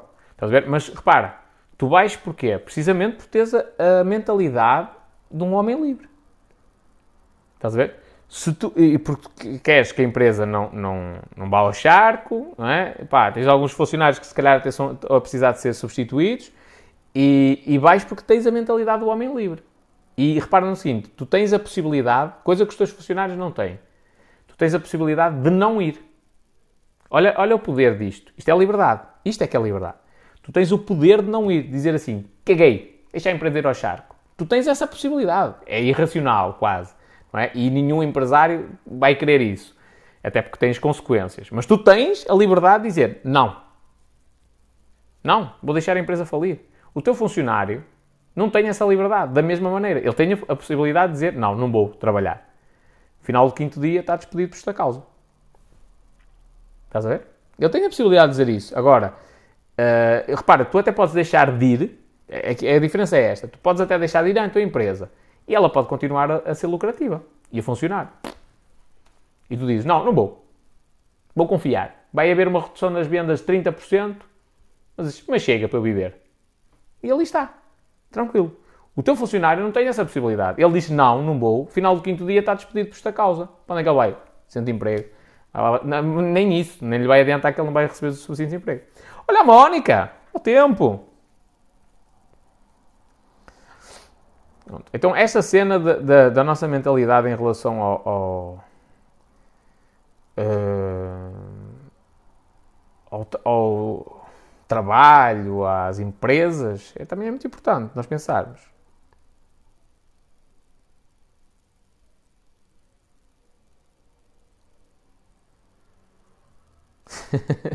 a Sofia diz: A minha alma é livre, a minha conta é que é de escrava. muito bom. Faz parte do processo. Faz parte do processo. Já estou recuperada, voltei ao ativo. Muito bem, fico feliz. Ainda no outro dia me lembrei de te mandar uma mensagem, mas depois voltei-me a esquecer. Mas tu meteste uma fotografia toda bonita, de umas mãozinhas com alianças, e eu vi logo que já estava, já estava abençoada. Diz o Hugo: se eu tenho alguma empresa, eu, eu sou empresário em nome individual, Hugo, neste momento. Trabalho na área do marketing digital, da publicidade na internet. Pronto. Minha gente, este, este conceito de liberdade e de perceber realmente o que é que as pessoas querem dizer, há muita gente que se vai aproximar de vós, vos vai fazer perguntas, vos vai dizer coisas que não é precisamente o que eles querem saber. Se calhar estão a, a, a, isto é muito, acontece muito com as pessoas que são manipuladoras. Elas vão-vos perguntar coisas, vão-vos dizer coisas que não é isso que, que elas querem dizer. Elas, se calhar, até vos querem dizer que vos odeiam. Só que vamos estar a dizer precisamente o contrário. Vamos estar a dizer que vos adoram. Porquê? Pá, porque esta pessoa arranja-me informações privilegiadas ou arranja-me entradas para o sítio X, Y ou Z ou me consegue fazer falar com o fulano não sei das quantas. E então eu estou a dizer uma coisa que é mentira. Estou a dizer uma coisa só para tentar manipular a pessoa para me ajudar em alguma coisa. Okay? Portanto, é, é sempre muito importante a gente pensar qual é o, o objetivo de alguém falar connosco. Eu, uh, eu, eu, tenho, eu tenho uma, uma postura que é mais ou menos assim. Recebo toda a gente de braços abertos e estou sempre de pé atrás. Sempre. Recebo de braços abertos, acredito no que me estão a dizer, estou sempre de pé atrás. Estou sempre a questionar o porquê daquel, daquelas, daquelas atitudes, daquelas expressões, de, de, de tudo que me fazem. É? E depois, com o passar do tempo, começa a ganhar a confiança das pessoas, começa a ver realmente a personalidade delas e como é que tu sabes quem é que são as. Eh, como é que são verdadeiramente as pessoas? É nos momentos felizes? Não, é quando tu estás na merda. Quando tu estás na merda e quando as pessoas estão na merda, é aí que tu vês a verdadeira essência delas. É? Então, quando tu passas tempo suficiente com alguém e tu começas a perceber como é que essa pessoa é quando está no fundo do poço e como é que ela reage contigo quando tu estás no fundo do poço, tu começas a ter um conhecimento considerável em relação a essa pessoa. E aí com o passar do tempo, e às vezes demora anos, eu começo a baixar ligeiramente a guarda.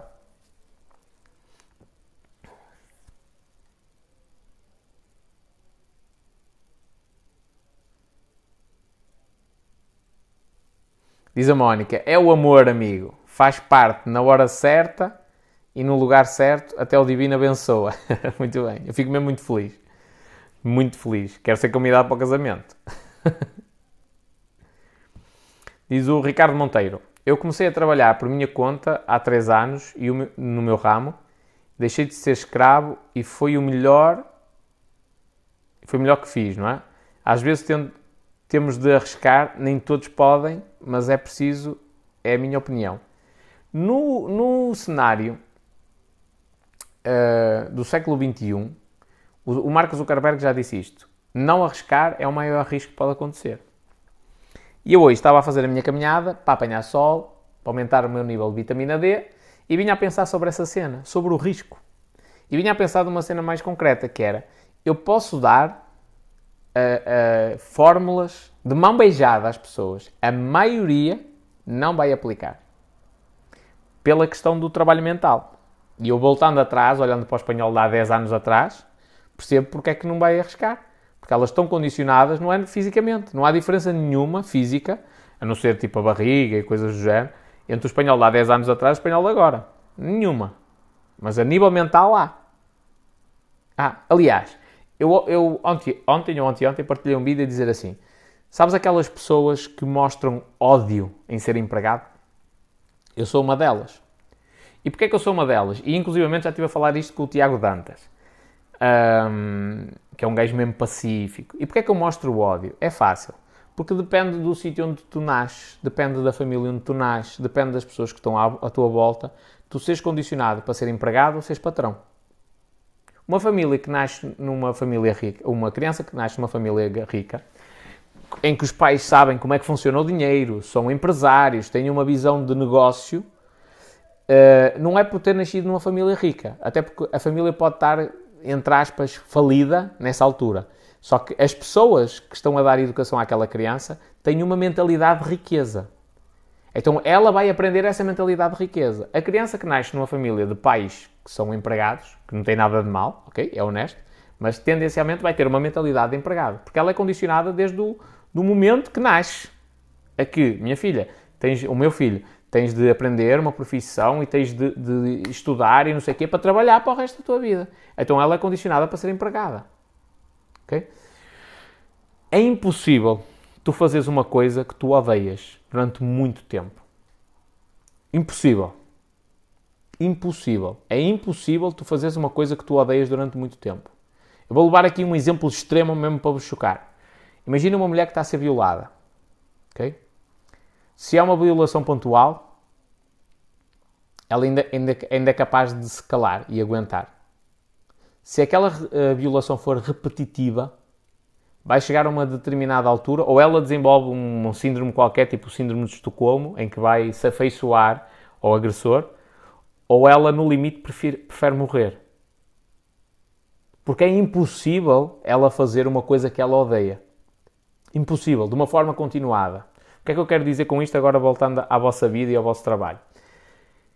Se tu odeias ser empregado, e quando eu digo odiar é odiar, não é? Ah, eu não gosto e tal, pá, mas há empregos piores.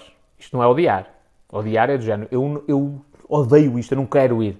Até me sinto mal de ir trabalhar. Quando tu odeias ser empregado, o teu cérebro vai começar a pensar assim: espera aí, então como é que tu vais viver? Onde é que tu vais ganhar dinheiro? E ele vai começar a encontrar soluções. Porquê? Porque tu odeias. E eu já fiz este condicionamento no passado indevidamente contra mim. Porque foi, eu tive um emprego que eu não gostei nada, trabalhar no call center, que me levou quase à loucura, um desgaste psicológico tremendo. E quando eu saí do call center, eu tinha um quadro aqui em cima do. do é aquele que está no chão. Está ali no chão. Tinha o um quadro em cima do piano e a frase que tinha em cima, para eu passar por ela todos os dias, sempre que me sentava a tocar piano, era: Não te esqueças como é o call center que era para eu, qualquer emprego que eu arranjasse, eu todos os dias chegava à minha casa, sentava-me para tocar piano, olhava para aquilo e disse, pá, correu mal o dia, não é um emprego que eu gosto, mas o call center é pior. Então eu estava-me a condicionar, inconscientemente, sem eu ter esta percepção na altura, a continuar a ser empregado. Então em qualquer emprego onde eu entrava, eu só via, ah, ah pá, mas o gajo paga certinho, paga horas, e estou pertinho de casa, Uh, opa, e também não é assim tão puxado quanto isso. Só olhava para a parte positiva. Sendo que eu estava a ocultar, eu, só olhar à parte positiva era eu a condicionar o meu inconsciente para ele aceitar o facto de eu ser empregado, que é uma coisa que vai contra a minha essência. Eu, eu não gosto de ser comandado por ninguém. Isso vai contra a minha essência. Então eu agora tenho de ter um tal ódio a ser empregado, que pode acontecer, atenção, mas eu tenho de ter um ódio tal que é para o meu cérebro começar a pensar nas soluções de ser sempre o líder. Para eu ser empresário. E olha que curioso. Funciona. Hum? É curioso, não é? Funciona. Era empregado na função pública. Fui despedido em outubro de 2019. Estamos em, em agosto de 2021 e eu sou empresário. Funciona. E atenção, não estou aqui a dar uma fórmula exata. Mais do que dobrei o salário que eu ganhava. Estava na função pública, toda a gente reclamava que nós ganhávamos pouco. Eu não era da mesma opinião e achava até ridículo algumas coisas que eram pagas lá, porque estão. É vigarice. Aquilo é vigarice. Eu eh, fazer turnos que incumprem a lei para justificar o pagamento de um subsídio é vigarice. Uh, pronto, e toda a gente reclamava e andavam-se a espumar e a matar uns aos outros para conseguirem subir para um patamar superior e ganhar mais uns trocos e não sei o quê. E eu, desde que saí de lá, mais que dobrei, quase que tripliquei o meu, o meu salário. Se eu quiser ficar por aqui agora, já tenho uma vida bem mais confortável que a maioria dos, dos cidadãos portugueses. E atenção, volto-vos a dizer, lucro uh, operacional todos os meses continua a ser zero. Porquê? Eu tenho lucro, é verdade, só que eu reinvisto tudo para crescer o meu negócio. Porque eu não quero ficar por aqui. Eu tenho, eu tenho o espírito de um homem livre ou tenho o espírito de um escravo? Tenho o espírito do homem livre. E o que me faz procurar, uh, o, o, meu caminho está a ser traçado com, lá no fundo do túnel, a luz diz liberdade. Não diz dinheiro, não diz Ferrari, diz liberdade. E eu, neste momento, posso até conseguir ganhar dinheiro, não tenho liberdade. Porque o meu dinheiro depende da minha execução de serviços. Depende de eu estar dentro do negócio. Depende de eu estar em contato com os clientes. E isto não é liberdade. É um negócio, gera dinheiro, é legítimo, não é liberdade. Pronto. Então, esta cena é muito importante nós termos a, a a visão alinhada do que é que nós queremos, o que é que nós não queremos. Quando uh, diz o não sei das quantas, Man Silva, funcionário é uma coisa, empregado é outra. Ah é? Então qual é a diferença entre funcionário e empregado?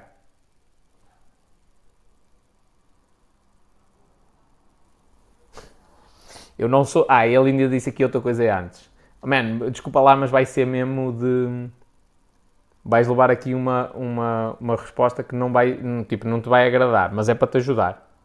Okay? Isto é tipo o pai que dá três chapadas no rabo do filho, elas opá, ainda vão doer um bocado. Não é uma coça. Ok? Stroman Silva. Não é uma coça, não te vou violentar, ok? Mas vou-te puxar, uh, abanar os colarinhos para tu começares a ver o mundo de uma forma diferente. Olha, aqui tenho de plagiar o Paulo Leão, que foi o pessoal disse lá: Ah, não, não, não, não é empregado, é funcionário. Ele disse: Ah, é? Então tu vais quê? Ao centro de quê? Centro de emprego? E recebes o subsídio de quê? De desemprego? Ou é o subsídio de desfuncionário? Ou o centro de funcionários? Não, é emprego. Sabes porque é que tu tens essa designação de Ah, eu não sou empregado, eu sou funcionário? Porque és escravo. Então vou mais além, estás a ver? Ainda mais contundente tens essa. Para ti é uma ofensa dizer que tu és um empregado porque tu és um escravo. E tu precisas de, de racionalizar a coisa e dizer assim: não, não, não, não sou escravo de ninguém. Eu sou funcionário, não sou empregado. És empregado, mano. És empregado da empresa. És uma peça naquela engrenagem toda que, olha, no outro dia, vou, vou plagiar aqui o Tiago Dantas.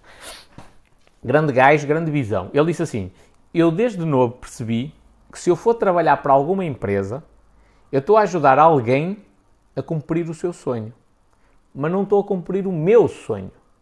Estou a ajudar os outros a realizarem o sonho deles. E tu, como empregado, és uma peça numa engrenagem gigantesca que estás a ajudar o teu patrão a cumprir o sonho dele. Pode não ser o teu sonho. Quem se sente ofendido com esta nomenclatura, ai, Eu sou, eu, não, eu sou, eu sou, não sou, não sou empregado, sou funcionário. É, são escravos. Nem é uma coisa nem outra, são escravos. Que é, tu nunca vais sair desse nível, enquanto também não, não acordares para a vida. Nunca.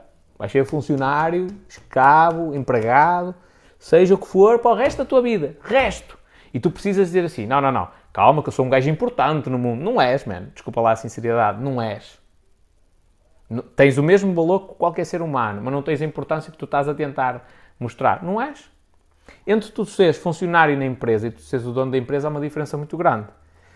E também tem a ver com uma coisa muito, muito engraçada, que é o tamanho dos teus tomates, salvo, salvo seja, ok? Figurado. Que é, tu para seres o, o funcionário da empresa, funcionário, olha como eu te estou a respeitar, que tu és empregado. Mas tu para seres empregado da empresa, só precisaste de uma coisa. Foste lá uma entrevista, pá, eles acharam que tu servias para aquilo. Às vezes podes não ter as competências perfeitas. O, o dono olhou para ti e disse assim, pá, não arranjes mais ninguém, bem este. Até isto, até nisto. Nem, nem o poder de escolha do sítio onde vais trabalhar é teu. Dependes da opinião de terceiros.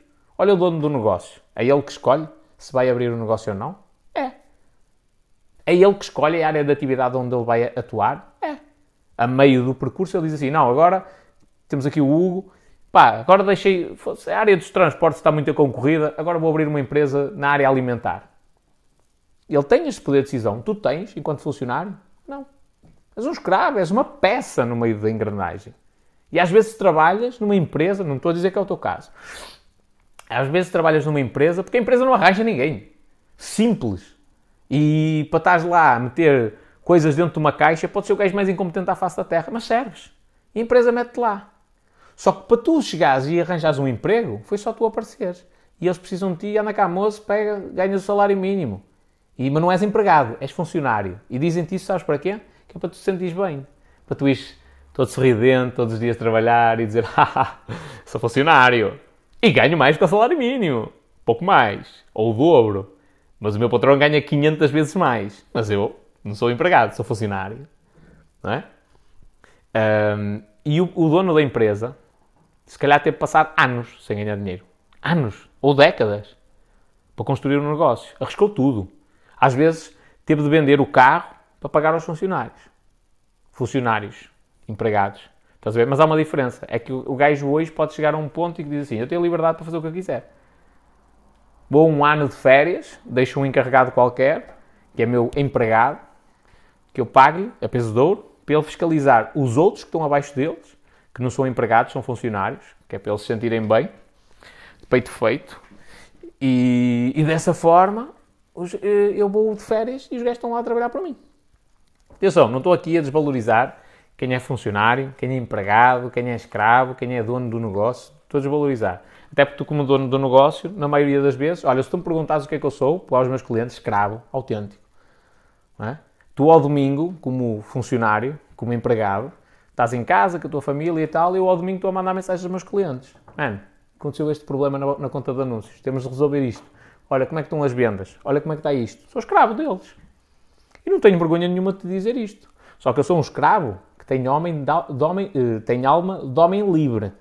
Sou um escravo que hoje está, tem de fazer esse, sacrifício, tem de fazer esse esforço, mas daqui a 10 anos, amigo, a história vai ser bem diferente. E olha, olha que curioso, daqui a 10 anos tu vais continuar orgulhosamente a dizer ah, mas eu não sou empregado, sou funcionário. E eu daqui a 10 anos, se calhar, estou aí, tipo, ando só a ver o que é que se passa com os meus negócios, a gerir pessoal, funcionários, não é? Mano, entra na, na, entra na realidade, entende bem as coisas. Eu sei qual é o meu valor como funcionário, sei qual é o meu valor como empresário. O, o ser humano é exatamente o mesmo, sei o valor da profissão. É? Sei que o valor da profissão de nadador salvador, por exemplo, é, é muito mais. Não é para eu ser nadador salvador, é, é uma análise fria. Qual é que é mais importante numa piscina? A menina que está na recepção, que só está a receber bilhetes e o dinheiro, ou o nadador Salvador que está responsável pela vida daquelas pessoas todas? O nadador Salvador, porque ele está responsável pela vida, não está responsável por meio dos trocos. Uma piscina num dia normal de banhos livres, faturar 100 euros, a, a correr bem. Né? O nadador Salvador, nesse mesmo tempo, tem 40, 50 pessoas uh, à, responsabilidade dele. Se alguma delas se sentir mal, uma coisa qualquer, é a vida dessa pessoa que está nas mãos do nadador Salvador. Mas olha que curioso, na função pública, A menina que está na recepção é assistente operacional, tem um ordenado base, não tenho erro, de 720 euros. E o nadador Salvador, agora mudou, acho eu, não, nem sei ao certo, mas anda mais ou menos por aí. E o nadador Salvador é assistente. Não, a menina da recepção é assistente técnica, tem o ordenado base de 720 euros, acho eu. E o nadador Salvador é assistente operacional, tinha o ordenado de 635. Estás a ver? Isto é injusto. Mas quer um, quer o outro, são funcionários, são empregados. Os dois. Aliás, essa, essa tua dúvida em relação a funcionário e empregado é uma dúvida de alguém que não tem uma coisa espetacular, que é dicionário. Que for lá, ficas a saber a definição quer de um, quer do outro.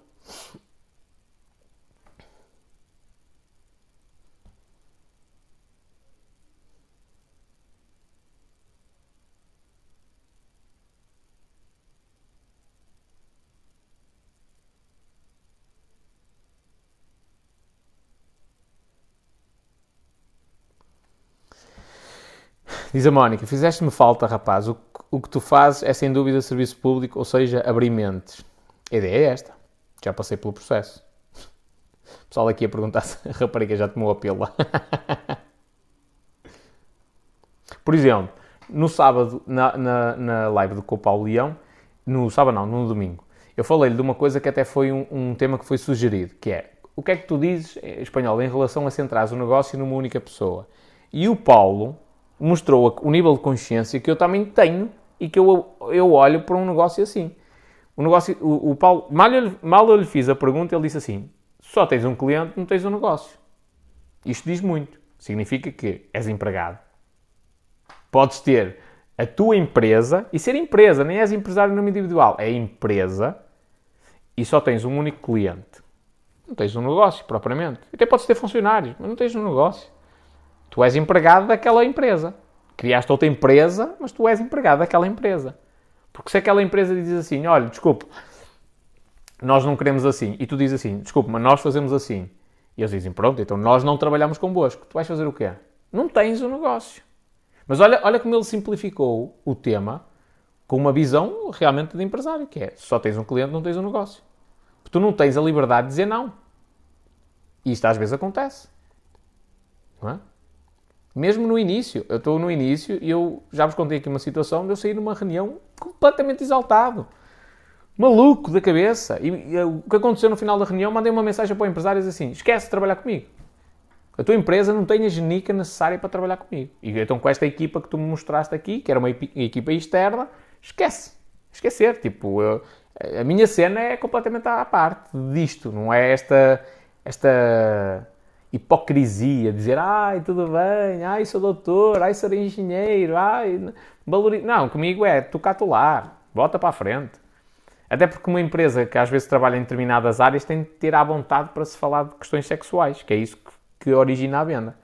E não pode andar com esta, esta cortesia e este paleio assim muito, muito bonitinho. Não é? E olha que curioso, olha, uh, só para vós analisares também o comportamento humano. Olha que engraçado. Saí de uma reunião em que estava uma empresa externa desse meu cliente, que agora é meu cliente, e. Ui, Jesus! O rapaz com quem eu estava a falar, completamente exaltado, teve de se levantar e suspirar fundo e saiu da frente da câmara. E eu vi na reação da outra pessoa, tipo, que ele estava exaltado e tal.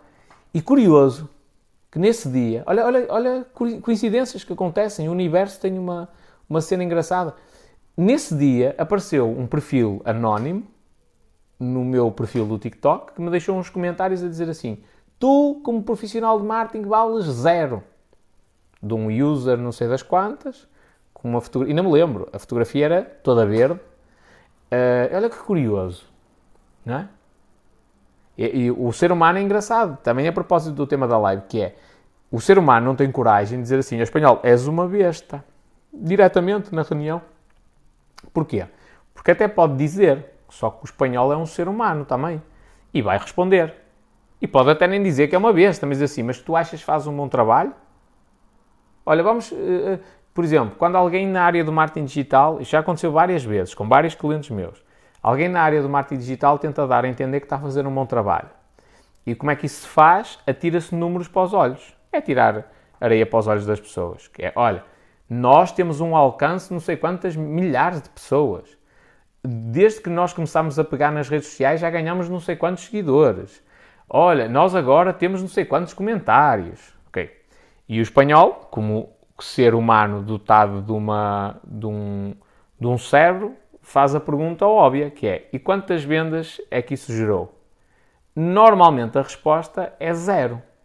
Normalmente. Então todo o argumento, que, ou todos os argumentos que podem apresentar caem por terra. Então se alguma pessoa nessa, nessa área, não é? Uh, me diz assim, ao espanhol, mas tu és uma besta. Ok, eu aceito. Tudo bem, sou uma besta autêntica. Agora vamos só fazer uma comparação, não é? Tu com a tua genialidade geras zero vendas. E eu com a minha bestialidade, aqui no sentido negativo, na minha estupidez, gero uma. Portanto, os números mostram que para o objetivo da empresa, que vamos, vamos à origem, qual é o objetivo de uma empresa, qualquer ela? Obtenção de lucro. Certo? Isto é lógica. A empresa existe para obter lucro, para ganhar dinheiro. E, portanto, se o objetivo da empresa é ganhar dinheiro, alguém muito sabido, com os diplomas todos, gera zero vendas, e o Zé Ninguém, com pouco conhecimento, que é uma besta, gera uma, é mais interessante para a empresa esta pessoa que é uma besta. Não é? Portanto, porque é que o ser humano tem a necessidade de criar um perfil falso para vir dizer uma coisa que não tem coragem de dizer numa reunião à distância, ainda por cima, que a gente nem ia andar à porrada, nem, nem íamos nos desentender por causa disso, era à distância. Porque não tenho a coragem suficiente para o dizer, porque eu vou responder. Então há necessidade de eu criar um perfil falso. Aliás, se vós analisares todos, todos os haters, sem exceção, os que têm um perfil anónimo, não têm fotografia, ou têm uma fotografia que não tem nada a ver com eles, Todos, sem exceção, todos eles são pessoas mentalmente fracas. Todos, não há um que não seja. Todos. Por isso é que eles têm de fazer dessa forma.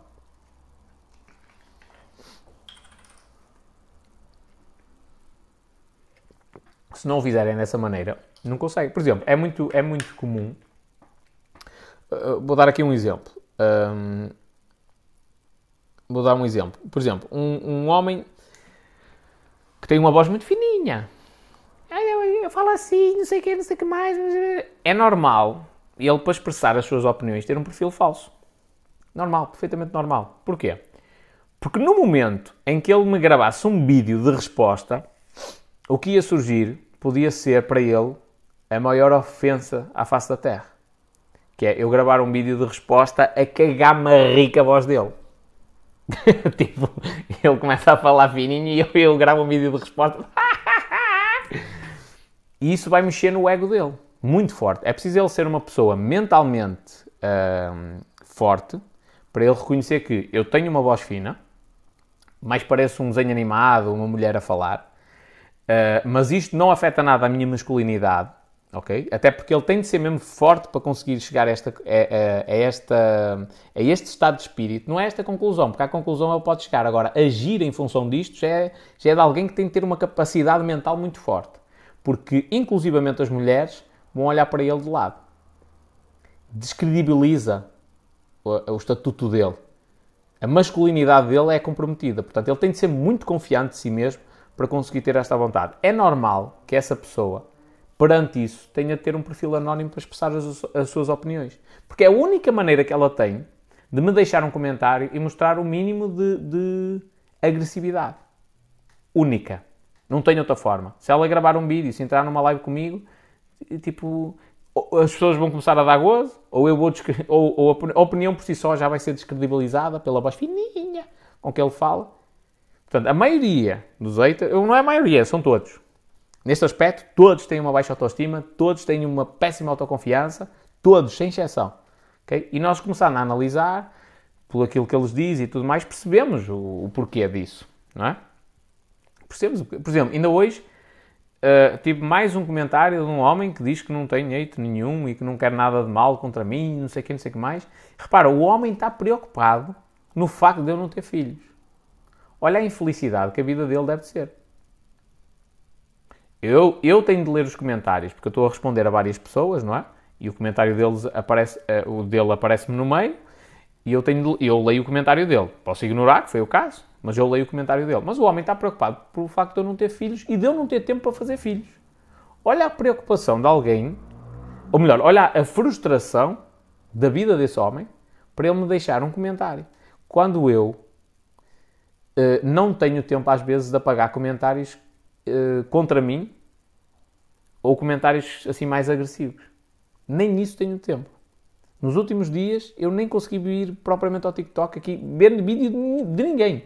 Mesmo o pessoal que eu acompanho, eu não tenho tempo de ver os vossos vídeos todos. O pessoal começa a falar, eu meto like e siga. Eu abro o TikTok, o meu TikTok nem, nem, às vezes nem dá tempo de eu ver o primeiro vídeo. Eu abro o TikTok carrego logo na cena do perfil. Nem aparece o primeiro vídeo. Então repara o nível de vida depressiva que aquela pessoa tem, mulher e filho, pelo menos. Olha o quão triste deve ser a vida dessa pessoa para ela passar mais tempo do que eu no TikTok a ver os meus vídeos. Olha que ridículo que isto é. Olha o Mr. Pedro. Como é que é? Diz o Bruno Valente, porque só tens tempo para treinar. Nem isso. Nem tenho tempo para treinar em condições. Qualquer dia, minhas amigas, fiquei já todo avisado, que é para ninguém depois me, me chamar de pila. Qualquer dia eu já nem sei fazer nada. Chega a uma determinada altura que que aquilo já nem vai funcionar. Olha, é o que é. Mas é engraçado que eu, eu tenho, tenho um nível de consciência. Por exemplo, a coisa que eu, tenho, que eu vou apostar mais é, é nas pessoas com, com quem eu me quero relacionar. Em ter mais tempo para, para estar com as pessoas com quem eu me quero relacionar. Já percebi uma coisa que é, vou ter de ser mais seletivo uh, em relação a isso. Não posso estar a falar com muita gente, mas tenho de dar tempo de qualidade para estabelecer essas relações. E agora já nem estou a falar da parte sexual.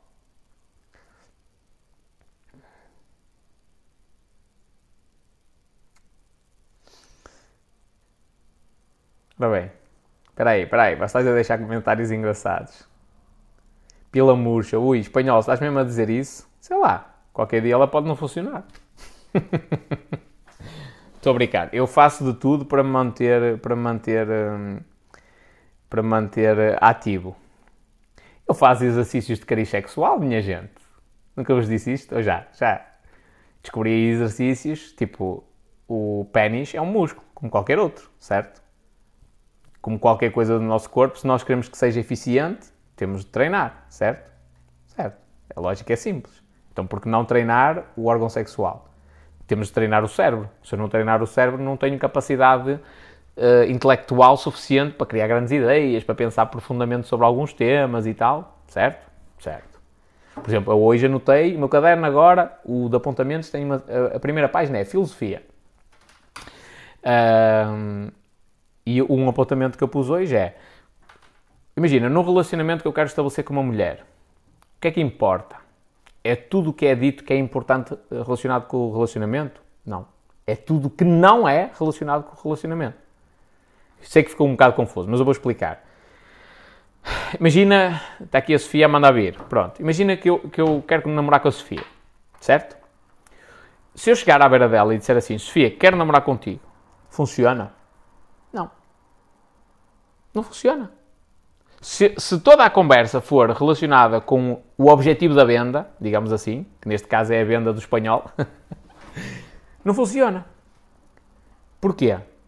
Porque o, o, para, para existir eventualmente o relacionamento, o que tem de ser dito é tudo que não é relacionado com o relacionamento. É duas pessoas se conhecerem, é falarem dos gostos de uma pessoa, dos gostos da outra, tentarem ver se existe ali um cruzamento entre os interesses, certo?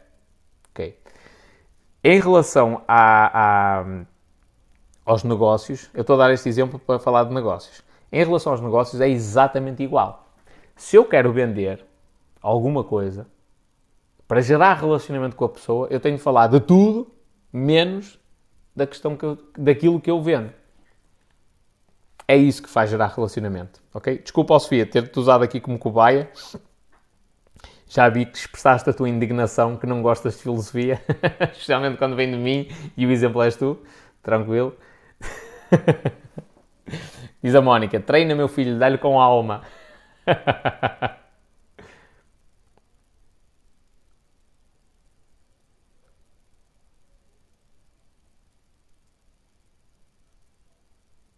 Diz o César: é ver tutoriais na internet para não esquecer. Não.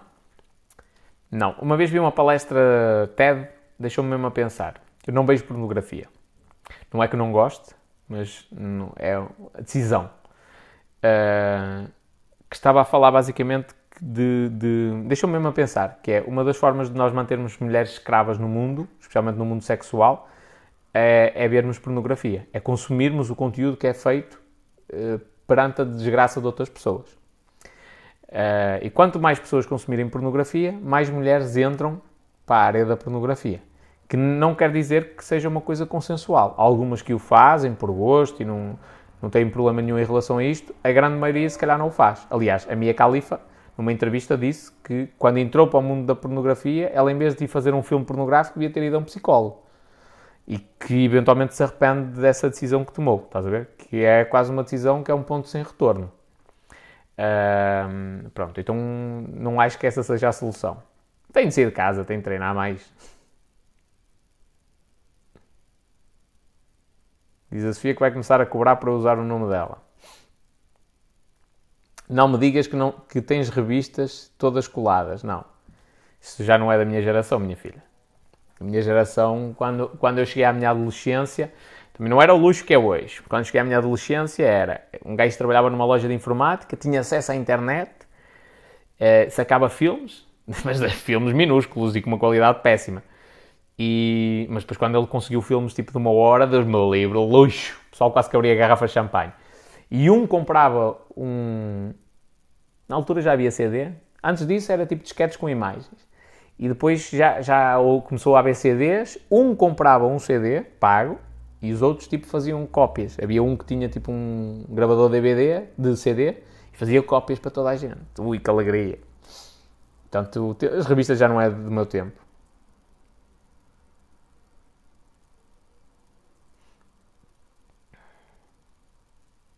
Diz o Bruno Valente. Era um Bruno tipo waiter, acho eu, que estava a meter nojo e eu estava a colaborar com o que dizias como tudo. Espera aí. Mano, isso é normal. O pessoal, tipo, ser meu waiter, se é mais ou menos nesse sentido que estás a dizer, é normal. Diz o Mentalfa, que é o Alexandre, não é? Não, as mulheres são seres emocionais e tu, ao fazeres a pergunta se ela quer namorar contigo, só estás a ativar a parte lógica e ela vai responder pela lógica. Está aqui o sedutor na área. Pinante.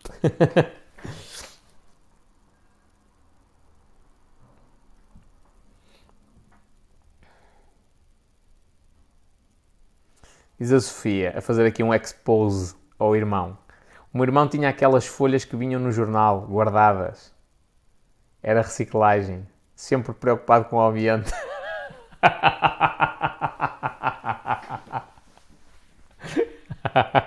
Realmente, o jornal antigamente era mais engraçado. Tinha umas imagens fixes.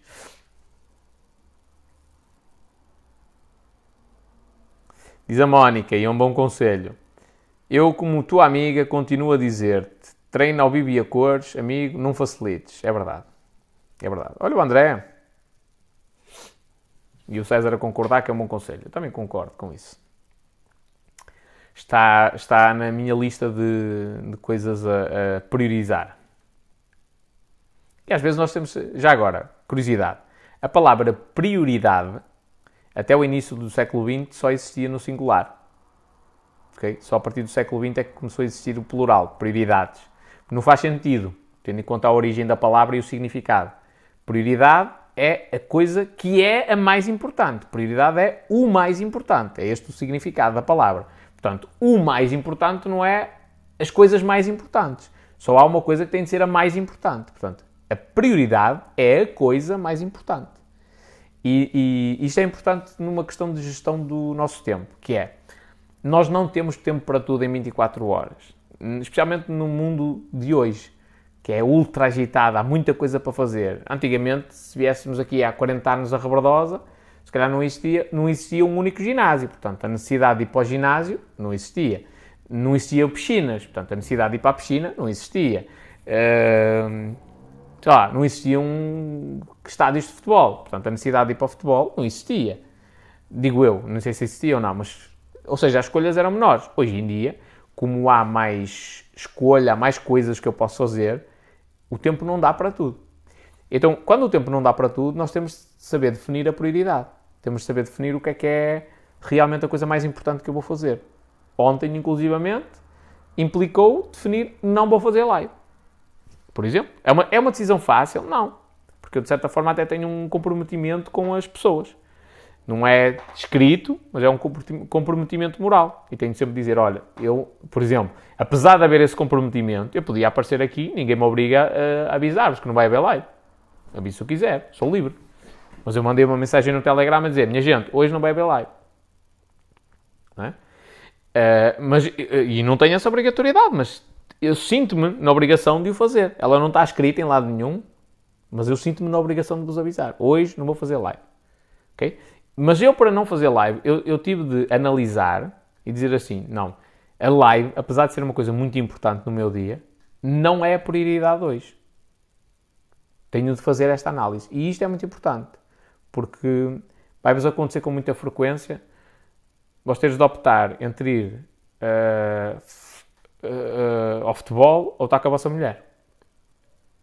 Estar, ir para o futebol com os amigos ou estar com a vossa mulher. E não há possibilidade de juntar as duas coisas. A vossa mulher não vai, não vai toda nua jogar futebol convosco.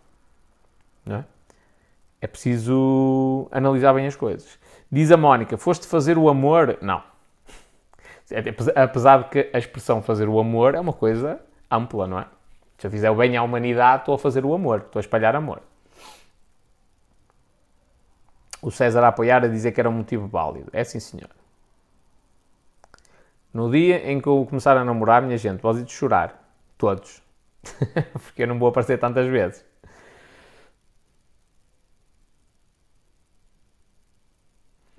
Diz aqui o Pedro ou a Mafalda. Tu fazeres live é o mesmo que o Goixa ir de férias. As audiências baixas. Então não é nesse nível. Como é que é som? Air, tudo em ordem, companheiro?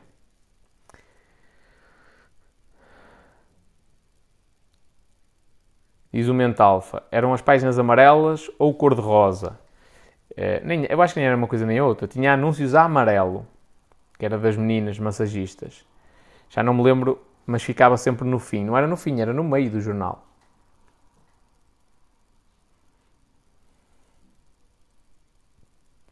E já agora, só para vós perceberes, eu faço amor todos os dias.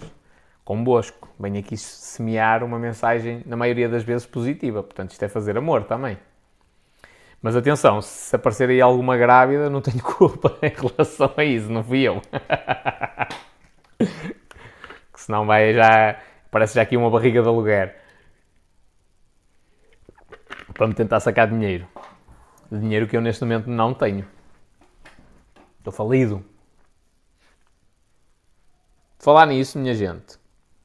E agora já não há mentoria de espanhol. Mas está, estão à venda os bilhetes para o evento que vai acontecer dia 11 e 12 de setembro. Ok? Preço para casal 297 euros, para solteiro 197 euros. São dois dias, isto inclui a cena toda de coffee breaks, jantares, estadia, almoço do dia a seguir, ok? Vai ser uma, uma cena potente. Vamos nos encontrar todos num espaço físico, falar uns com os outros, tarde de sábado inteira de palestras, jantar, jabardeira total, uh, dormimos todos no hotel, atenção, em camas separadas e não pode haver muita algazarra.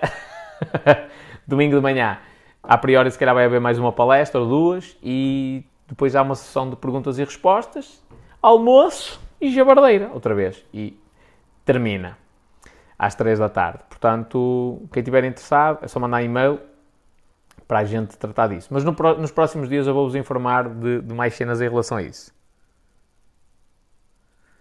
Diz o Pedro Costa: Não digas isto que estás falido, senão os eitas vão cobrar. não. não. Não estou falido. Estou a dizer na questão de não ter esses milhões ainda. Uh, e quando a questão é, é dizer que estou falido, eu gosto de dizer isso. Eu gosto de dizer, ih pá, estou falido. E, e, até gosto disso porque me prepara mentalmente. Porque vai acontecer, se calhar, uma situação ou outra na minha vida em que estou na modo baixo e que custa. É lógico que eu, eu já estou a começar numa situação difícil. Já pus uma carga de stress no início, agora já começa a estabilizar, não é? Mas no início eu tive uma carga de stress muito grande no que diz respeito à questão financeira. Muito, muito, muito grande. A maioria das pessoas não aceitava o nível de risco que eu assumi. Um, pronto, então acho que dificilmente a coisa vai passar dessa forma, de, de, desse ponto para baixo, mas pode acontecer.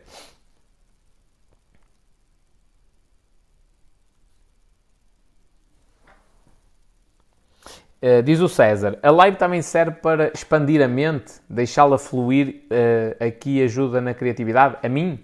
Não. Uh, a live ajuda-me em alguns aspectos, como é lógico. já agora, quando ensinas alguma coisa a alguém, mesmo que não precisa ser uma coisa que tu domines muito, mas quando tu ensinas a alguém, tu tens de levar aquela informação para uma área diferente de, de, no teu cérebro.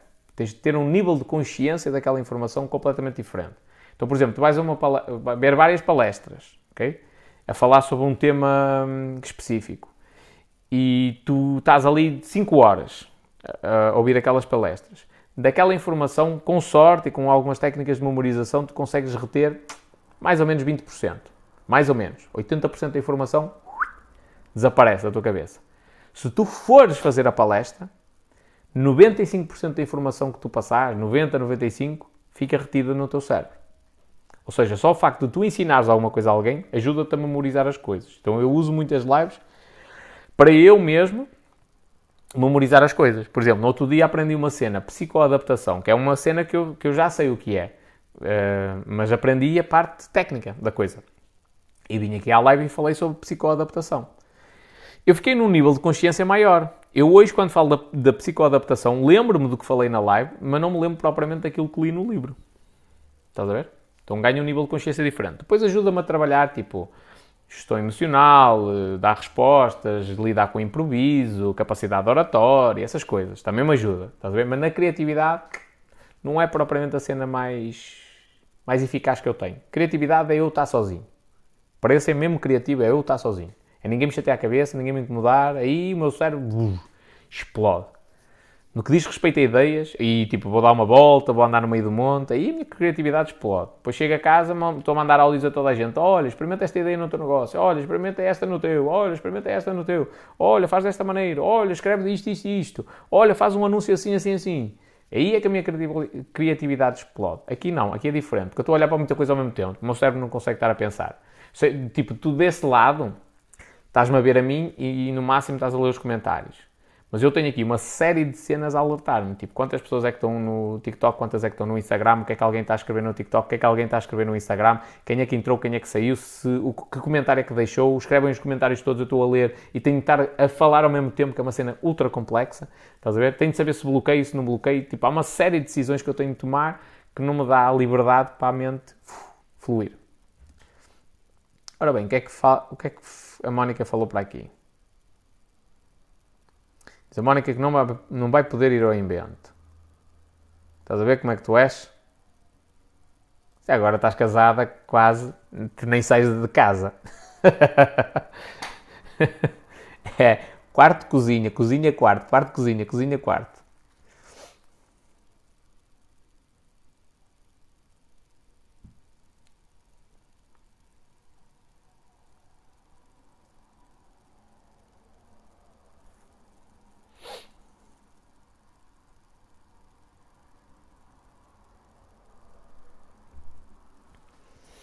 E é isto, minha gente. Já falei quase tudo hoje. Mas sobre o comportamento humano, já outra coisa. Outra coisa importante, reflexão. Porque a live 2 tem a ver com o comportamento humano, que é alguém que. Uh, alguém que mente quando na realidade está a precisar é de ajuda. Em vez de estar a ser incriminada, está a precisar de ajuda. Um, e isto tem a ver com estudar o comportamento humano. E há uma coisa curiosa que eu analisei em todos os grandes gajos que ganham muito dinheiro, que é todos eles, sem exceção também, analisam o comportamento humano. Todos. Não quer dizer que todos sejam exímios a colocar essa informação à disposição deles e, e utilizar bem essa informação. Ou seja, eu posso analisar o comportamento humano, sei que se eu fizer as coisas desta maneira, as pessoas vão fazer, vão reagir desta forma, mas depois sou uma besta na execução e ponho os meus trabalhadores tipo, em quase que regime de escravatura. Okay? Porque percebi bem como é que funciona o comportamento humano. Portanto, há quem utilize a informação de maneira mais bonita e outros de maneira um bocado mais feia, não é? Mas na realidade, todos eles, sem exceção, todos os gajos que ganharam muito dinheiro entendem o comportamento humano. Ninguém tem uma certeza absoluta, mas têm uma visão muito, muito à frente do que é o comportamento humano. Conseguem detectar para onde é que vai a manada. Isto é importante. E, e já agora, a maioria deles não fazem parte da manada. Em nada. Na opinião que tem. Quem faz parte da manada é tipo político. O político é que está, está sempre de bem com tudo. É? Mas a maioria dos gajos que ganham muito dinheiro não fazem parte da manada. Analisam a manada de fora. São predadores, são tipo águias. Estão sozinhos, ao longe, como diz o Dan Penha. Eagles fly alone. Estão ao longe a apreciar os outros e no momento certo atacam. Mas eles conseguem prever mais ou menos para onde é que a manada vai.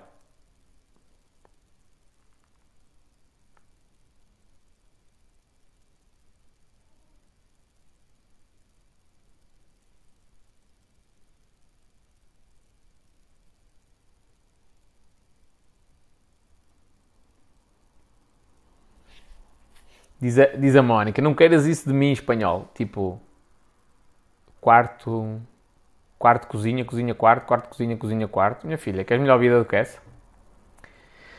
Ainda hoje, olha, hoje na minha caminhada estava a refletir sobre as coisas que são essenciais para a minha vida. Estás a ver? E é reduzir ao básico. É, é o sexo, que é uma necessidade essencial do ser humano. O relacionamento, que normalmente também está associado ao sexo, também é outra necessidade básica do ser humano que leva à primária, que é o sexo. Uh, é o sol, é uma alimentação cuidada, pronto, algum exercício físico e é isto. Não preciso muito mais. Não preciso andar a pegar 600 quilos de peso com as pernas, ou 800, uma coisa assim. Não preciso. Tipo, o meu corpo não uh, uh, o ser humano não é feito para isso. Pode ser esteticamente engraçado e estar na moda, mas o corpo não foi pensado para ter essa, essa, essa funcionalidade. Há algum problema de correr 42 km seguidos? Não. Podes fazê-lo. O corpo não foi pensado para isso. Portanto, é normal que se. Tu não estou a desincentivar ninguém, mas tu praticas uma coisa, um desporto qualquer, e até com muita intensidade e com muita regularidade, que o teu corpo não foi pensado para isso, é normal que no longo prazo isto traga alguma consequência que também não estava prevista, digamos assim, geneticamente ou, ou fisicamente para acontecer.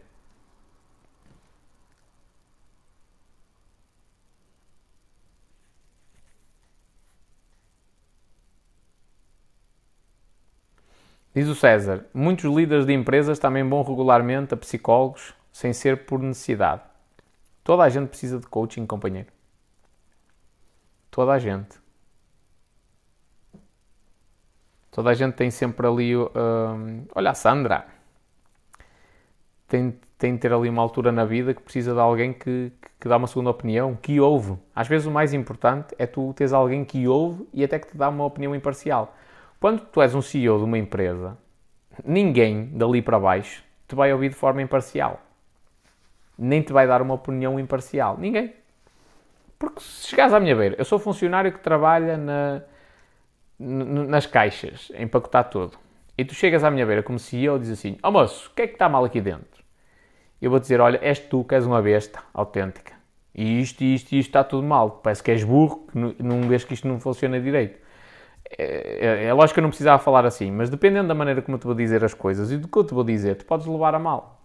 E, eu, e o meu emprego depende da tua opinião sobre mim. Se tu achares que eu sou uma peça, uma ovelha negra dentro da empresa, vais-me tentar tirar de lá de dentro. Então eu não vou ser imparcial. E quando é na questão de personalidade, quanto mais poder e mais influência tu tens, mais as pessoas que estão à tua beira te vão mentir.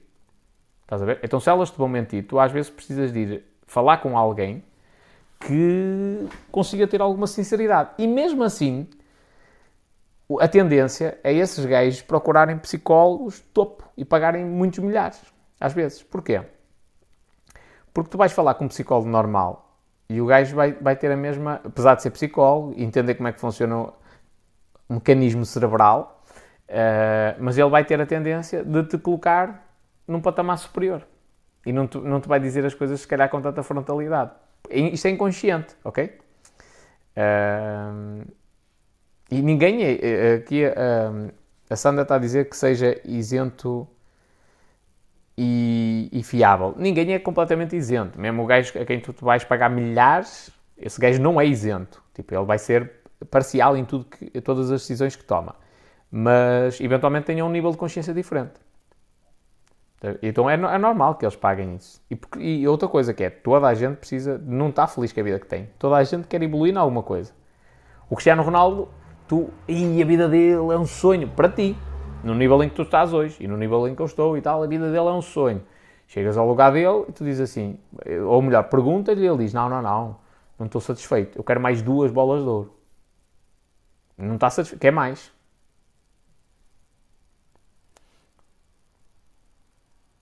Hum, hum.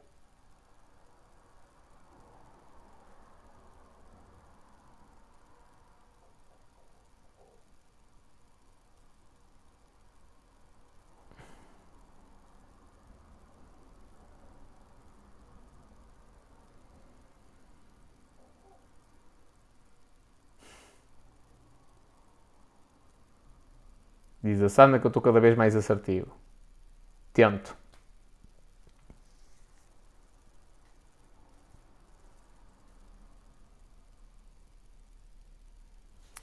Tento, dentro dos possíveis. Minha gente, quase meia-noite.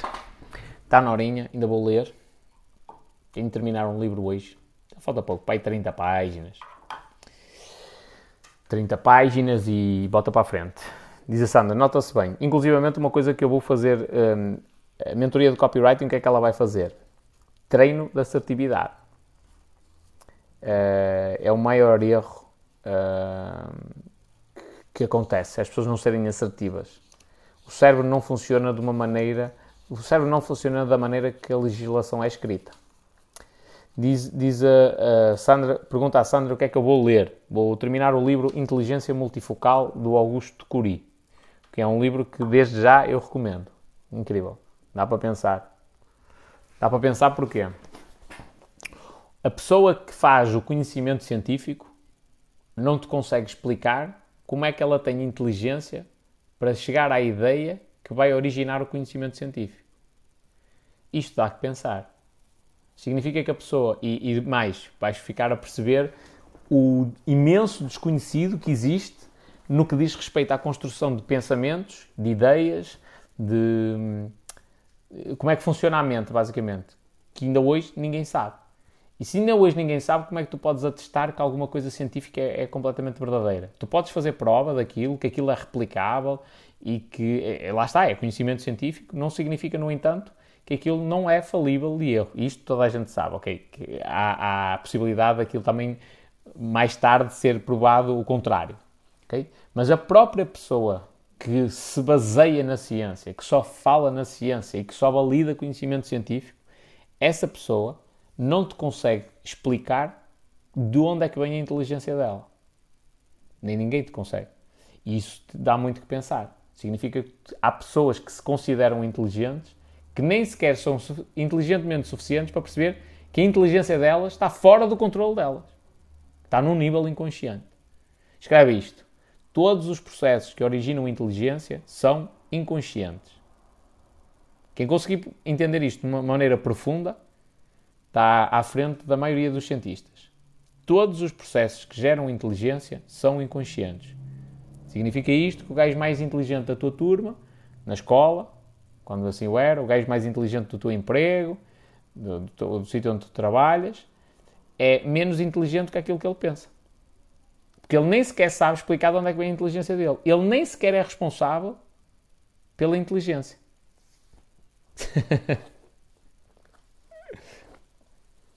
Diz a Sofia, nem deixas explicar, explicas logo. Minha filha, tens que dar tempo. Não podes. Porque é, o fluxo tem de ser contínuo, não é? Se eu, se eu ficar aqui um minuto, 30 segundos em silêncio, vós, vós largais o TikTok. Mas faz sentido o que tu estás a dizer. Que é, é isso que eu faço quando eu estou a ler, não é? Eu leio e eu, ui, olha que cena. E eu, eu paro e reflito, ok, neste caso estou-vos a dar a papinha toda. E agora deixo-vos a pensar durante a noite. Isto é de propósito para vós pensares em mim. Nos vossos sonhos e tal. que é mais pesadelo.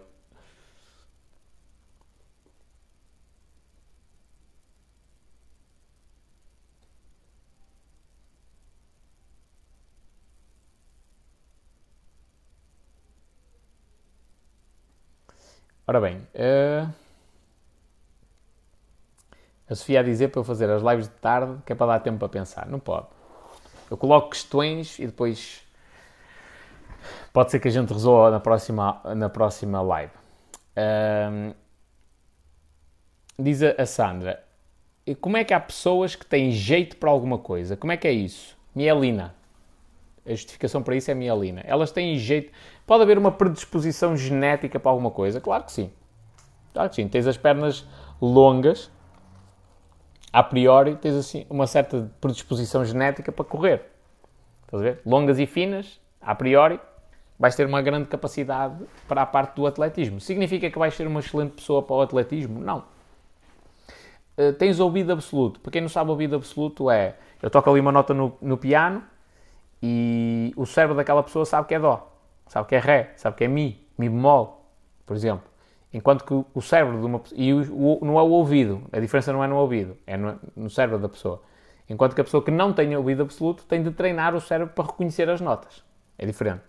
Enquanto que as outras sabem de uma maneira natural. Mas há muita gente no mundo, muita gente, que tem ouvido absoluto.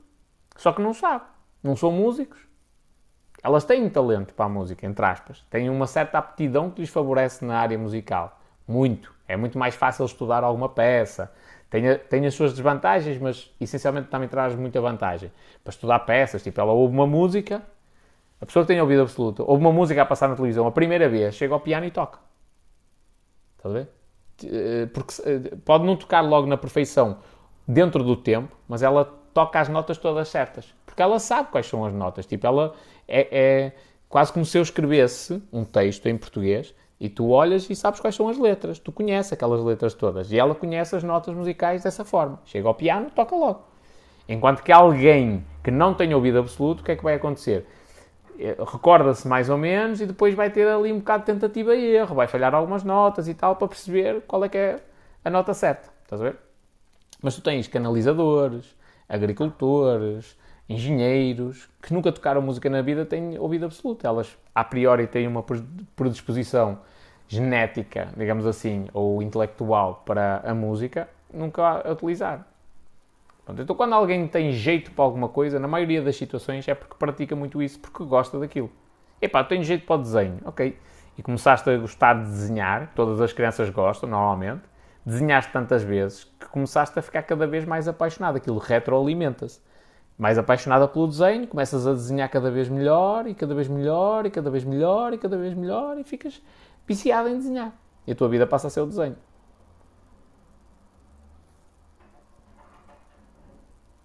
Diz a Isa: todos os processos que geram inteligência são inconscientes. É isso.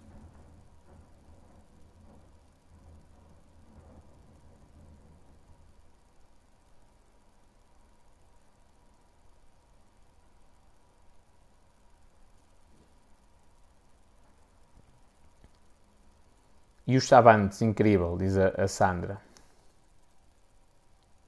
E o, o César diz: Se sempre foi assim, não sabe como é ser de outra forma. Também é verdade. Também é verdade. Uh, portanto, a, a, a, questão é: o, o próprio o próprio processo de aprender alguma coisa. Por exemplo, eu gosto de piano. Sentei-me ali, toquei a primeira vez piano, gostei. E eu, a partir daí, toquei cada vez mais. E isto desenvolve a ligação de mielina que existe entre uh, os vários neurónios, digamos assim. E torna-me cada vez mais ágil a fazer aquilo. Então, daqui a 50 anos, alguém diz: Ui, que talento! Não é talento, é, são muitos anos de treino. Acho que não vai ser o caso na minha situação. E lá, peraí. Estou a ver aqui piadas porcas.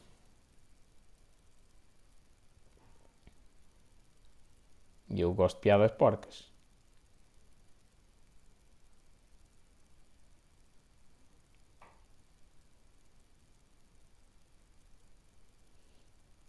Diz a. Uh, Diz a Sofia que eu não tenho juízo. E diz a. Diz a Isa que eu tenho. Tenho de outras vidas. Tenho juízo de outras vidas. Depois diz a Sofia que eu já fui padre. Por isso é que eu tenho esta vertente tão estudiosa. diz a Isa, a Isa, eu diria bispo. E a Sofia diz assim: aqueles bispos que afogam as freiras no convento.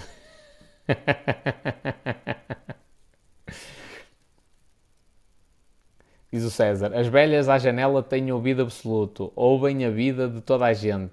Já estou a, parvalhar. Não, é fixe, é mesmo assim. Foste bispo de um bordel, diz a Sandra. A Isa diz: deve, deve ter escrito muitos papiros.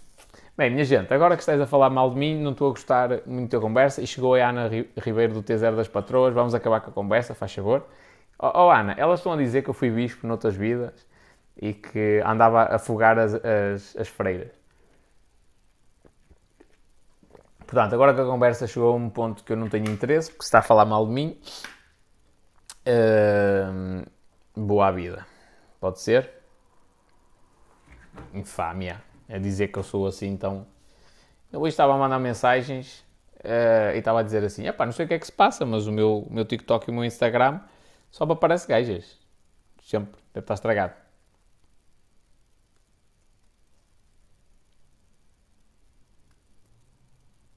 Afogar o ganso, as freiras não.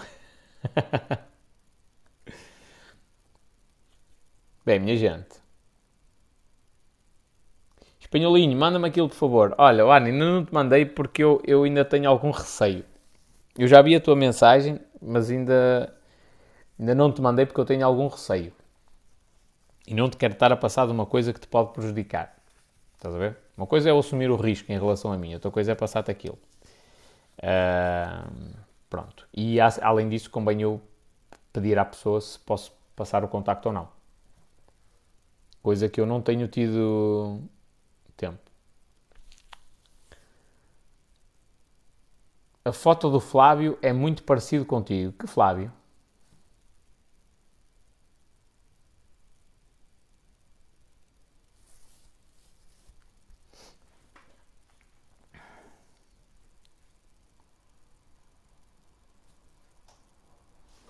Sou parecido com toda a gente. Até que pariu. Se eu algum dia for padre, eu convido para minhas freiras.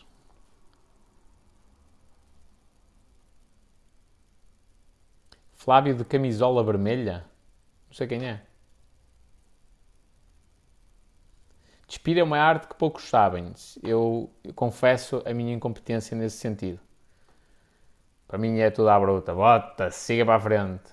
Tenho de aprender a controlar-me. Não obrigado, diz a Sofia. Era para, para a remissão dos vossos pecados. Levavas para o convento, era para vós. Passavas o dia a estudar e a orar.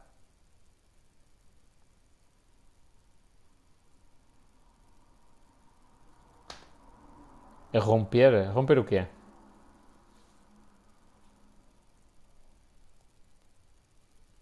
Até para ser bruto é preciso ter elegância. Pronto, estou a reconhecer a minha incompetência, não tenho. Não tenho essa elegância. Bom, antes que a Sofia comece aqui a dizer coisas que não interessam, vamos, pô, ele está a ver, vamos todos para o inferno. Logo eu que sou um santo. Bem, minha gente, paz às vossas almas,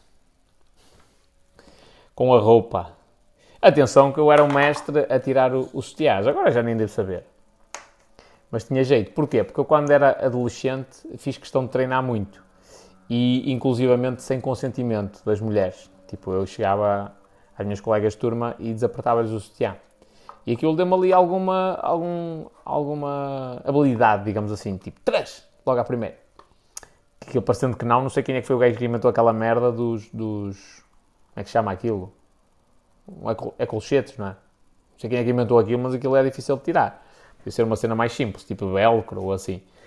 E então ainda treinei bastante. Só que, entretanto, com o passar do tempo, fui perdendo a, essa habilidade. Olha, estava aí uma coisa engraçada para eu voltar a, ao passado e voltar a treinar. Só que agora é diferente. Na, naquela altura, as minhas colegas de turma, não é? as minhas colegas com quem eu convivia, tinham 15, 16 anos, portanto ainda tinham tudo no sítio, eu tirava e aqui, o, desapertava o sutiã que ele ficava na mesma, eh, na parte da frente. Hoje em dia, as pessoas com quem eu convivo já têm uma idade diferente, portanto eu desaperto o sutiã e aquilo é capaz de ser uma tragédia. Beijo! Desaperto e aquilo cai para a frente. Bem!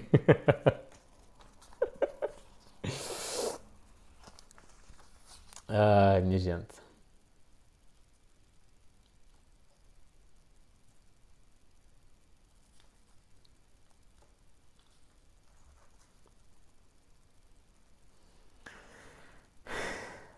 Nem todas, desculpem lá. Tu, mas tu não andaste aqui, está nada? Vê lá.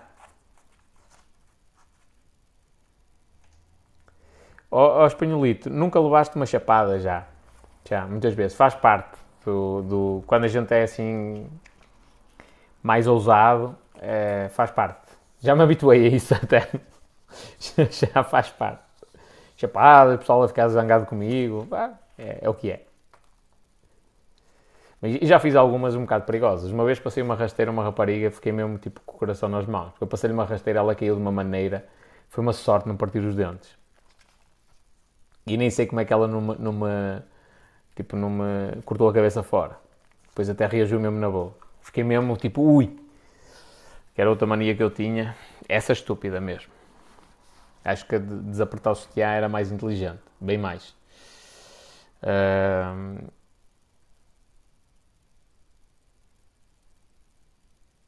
Pronto, mas é essa. Mas acontece muitas vezes. E aliás, o pessoal tem de estar preparado para levar chapadas na vida. Em tudo. Às vezes acontece. Faz parte. O, o, a pessoa que é vítima de bullying, que tem medo de levar no focinho, vai continuar a ser vítima de bullying até o resto da vida. Okay? No dia em que ele disser assim, opá, vou levar no focinho e vou, pelo menos vou tripar com eles à grande, ele deixa de ser vítima de bullying, provavelmente.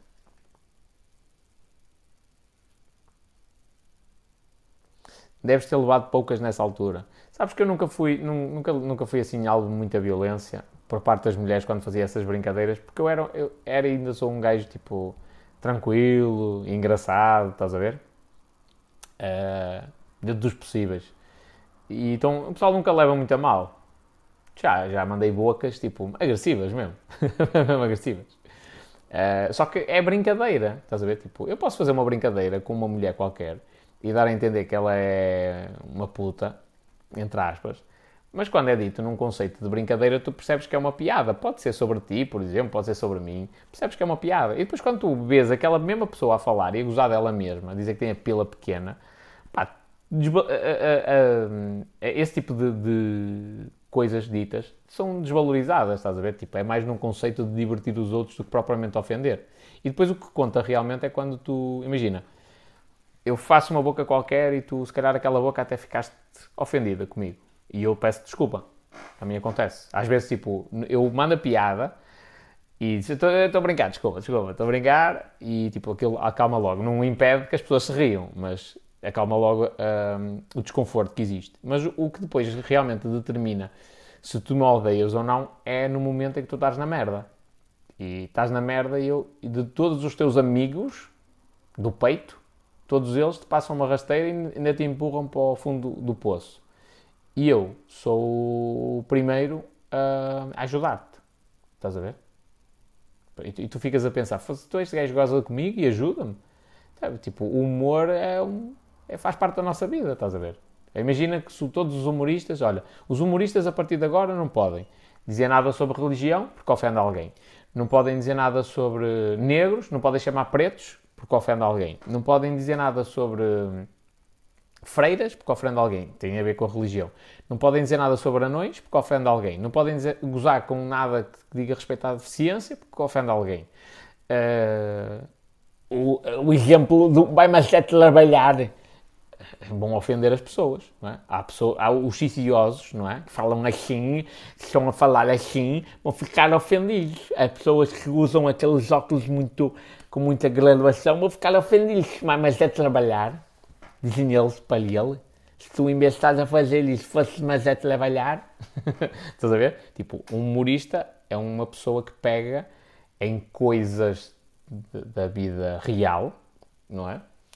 Uh, e exagera com o objetivo de fazer os outros rir. Pronto. Uh, o que, é que, o que, é que, eu quero dizer com isto? Que quando nós estamos nesta, um bocado nesta área, às vezes tem de ser dito assim. Eu recordo uma vez uma brincadeira uma amiga minha que teve vários parceiros sexuais. Uh, não obstante, e não estou a dizer aqui de, de, no sentido de andar aí na, na boivaela, é pá, olha, foi tentando várias relações e teve vários parceiros.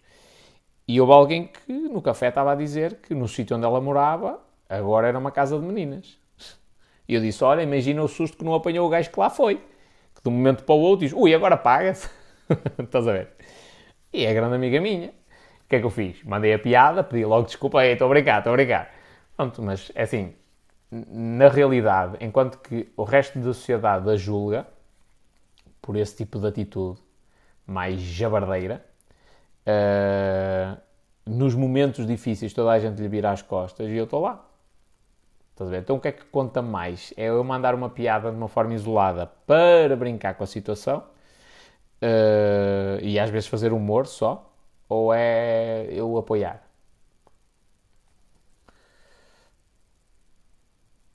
Diz o Leonardo, os tão procurados, os tão procurados limites do humor. Eu acho que não existe limite. É humor, é humor. É um conceito de sátira. Estás a ver?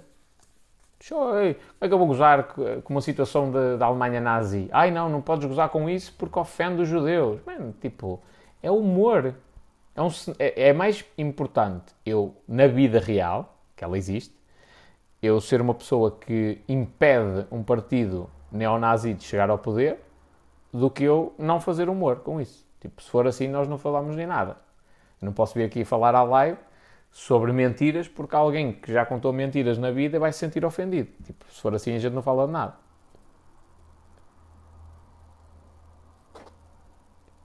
Diz a Sandra, é uma forma de. Às vezes a, a, o humor é uma forma de processar as, as coisas menos boas. É, é, e eu gosto de usar, uh, por exemplo, quando, quando eu tenho.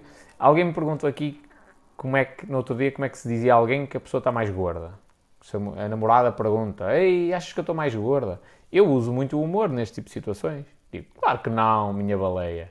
Claro que não, minha lontra. Claro que não, meu hipopótamo. Eu digo muito a rir-me. Porquê? Porque eu, eu, eu na realidade, estou a, a dizer a verdade. A pessoa sabe que eu, que eu estou a dizer aquilo porque realmente noto que há ali uma gordurinha a mais. É, mas estou a satirizar a situação. É? E em, jeito de sátira, a pessoa não vai levar aquilo tão a mal. Se eu disser, olha, estás, estás uma lontra autêntica, gorda mesmo, magoa. Se também mentir, disser, ah, claro que não, ui, que linda que tu estás, e estás um, um batoque.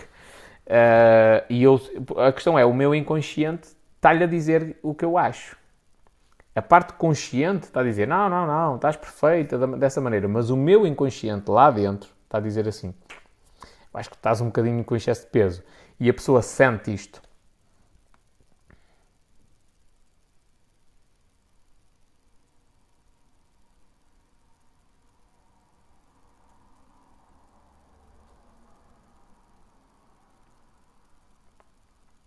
Pronto.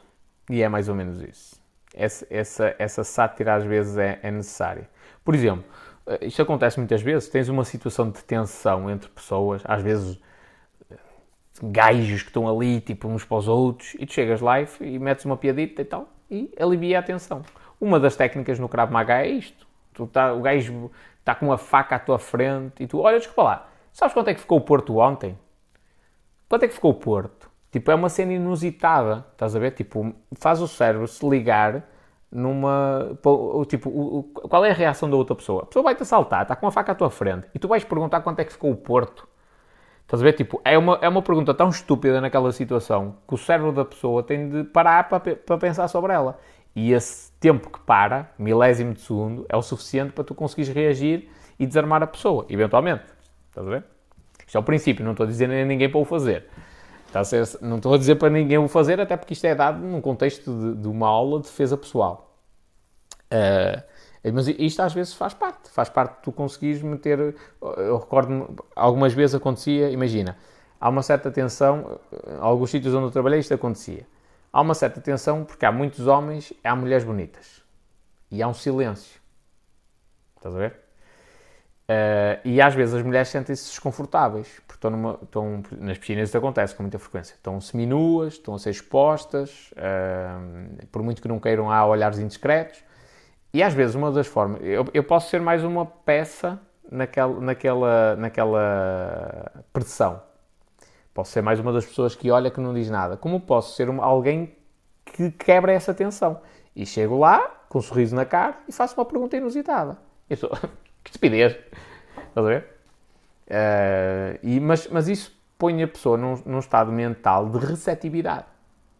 Que diz assim, espera aí, mas realmente faz sentido o que o rapaz está a dizer. E depois nota, ei, mas ele está a ser simpático e tal, está-me a ajudar. Por exemplo, vai alguém à sauna, uma mulher, está-se a sentir observada. Não é? Só homens e ela está-se a sentir observada. Vai para lá com trajes menores. Está-se a sentir muito observada e está-se a sentir desconfortável. Eu chegar lá e fazer a pergunta mais idiota que existe à face da Terra quebra essa tensão. Eu chego lá, bato ao vidro, abro a porta e digo assim: está quentinho aí dentro? Olha que pergunta estúpida, que pergunta idiota. Tá, claro que sim. Então aproveite que hoje pus, pus mais lenha na, na fogueira. Resposta também ultra idiota. Toda, toda, a gente sabe que aquilo não é um, propriamente uma fogueira. Uh, pronto.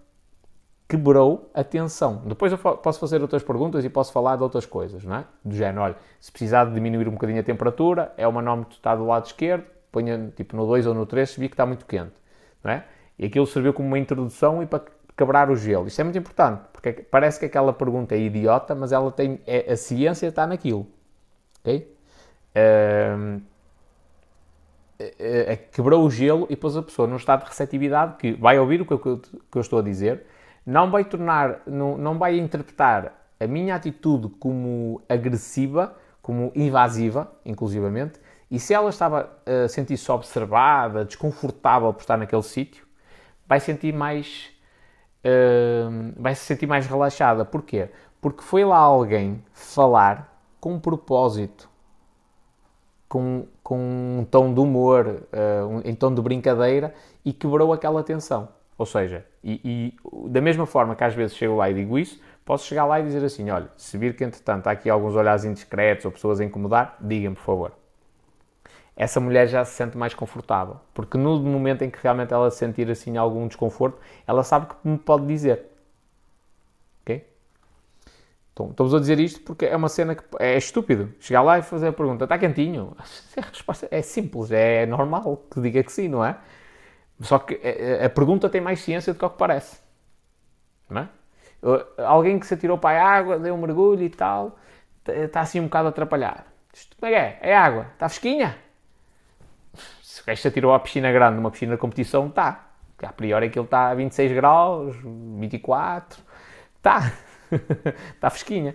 Mas o facto de eu fazer essa pergunta coloca a pessoa num estado de receptividade de falar comigo. Porque a resposta é simples e é evidente. A pessoa até vai achar que tipo, é superior a mim.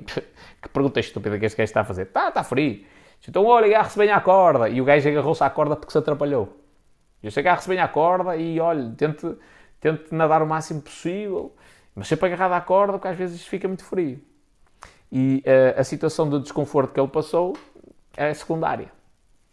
Isto, quando, quando vós quiseres meter para lei com alguém, uma das formas às vezes de quebrar o gelo é fazer uma pergunta estúpida, que é estúpida a, puta da pergunta, uh, com um tom de um sorriso e em tom de sátira.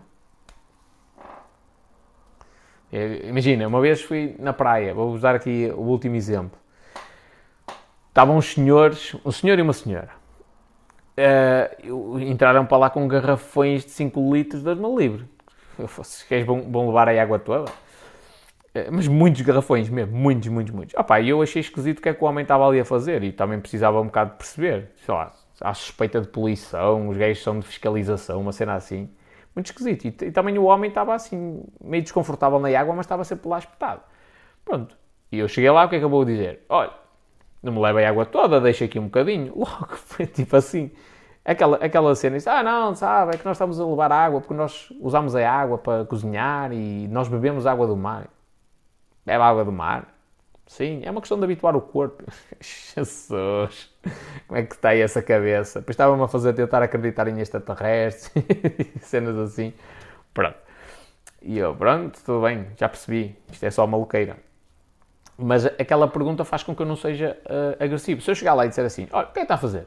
A pessoa não vai responder, sinceramente.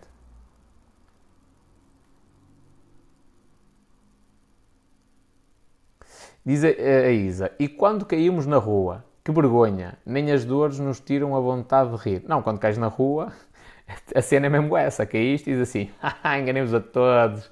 Tipo, tens, tens de brincar com a situação, porque senão a vergonha apodera-se de ti. Se for ao contrário, se toda a gente se rir, tipo, no, no, sentido de se rir da tua piada, já não estão a rir do teu tralho, da tua queda. Estás a ver? Uh, tipo, caíste. Estás a ver? Levantaste assim. Eu sempre disse que tinha queda para o atletismo. Pessoal ri-se. Eu acho engraçado. Assim, olha, já há muito tempo que eu não esfolo os joelhos. Foi agora. pessoal ri-se do que tu disseste. O que vai ficar na memória dessas pessoas é o que tu disseste, a maneira como tu reagiste à queda e não propriamente a vergonha que passaste. Quando eles chegarem a casa, vão contar a história da seguinte forma: Olha, hoje uma senhora caiu na rua à minha frente e virou-se para mim e disse assim: Olha, já nos falava os joelhos há muito tempo, infelizmente, olha, foi agora, desta maneira, infeliz. uh, e o, o que é piada não é a tua queda, é a piada que tu mandaste a seguir. Estás a ver? Tira a carga emocional de cima de ti e mete na piada. E agora, se tu caíste e te sentiste ultra envergonhada e fizeste, saíste ali a correr, a pessoa tipo, ei, nem te acreditas, hoje cheguei, estava ali no, nos correios, vi uma mulher a malhar, que tralho que ela deu, olha, a mulher saiu a correr com uma vergonha. Tipo, aí a notícia é a tua queda, não a piada que tu mandaste, mas a tua queda. Eu faço muitas vezes piadas de mim mesmo, muitas vezes. Há, há alturas que digo que tinha pila grande, outras vezes digo que tinha pila pequena, Uh, gozo comigo, da minha maneira de falar, de coisas estúpidas que eu digo. Estou sempre a gozar comigo. E faz parte. Até porque isso alivia muita tensão em muita coisa. Muita, muita coisa. Uh, se o pessoal aqui experimentar, às vezes, chegar a algum sítio e fazer figuras tristes de propósito, vai se surpreender com a capacidade que tem depois de conseguir fazer algumas coisas que nunca pensou fazer na vida não é? Uh, por exemplo, é, é, é, é, difícil subir a um palco. Se a pessoa não se preparar mentalmente para isso, se não souber às vezes gozar com a situação, eh, erraste alguma coisa. Tens de gozar com a situação. Por exemplo, tens incontinência urinária e aconteceu um azar. Acontece. Se tu não gozas com a situação, aquilo vai ser um trauma para o resto da tua vida. E as pessoas vão ficar traumatizadas com aquilo. Agora, se tu gozas que a situação é diferente, eh, alivia a carga emocional. Eu recordo-me uma vez, a pessoa que me, que me, deu a melhor lição nesse sentido foi um rapaz com deficiência. Ela andava com duas muletas e tipo arrastava as pernas, mais ou menos. Uh, e, opa, mas era um gajo feliz e ultra sorridente e tal. E nós trabalhávamos no mesmo edifício, eu nem o conhecia.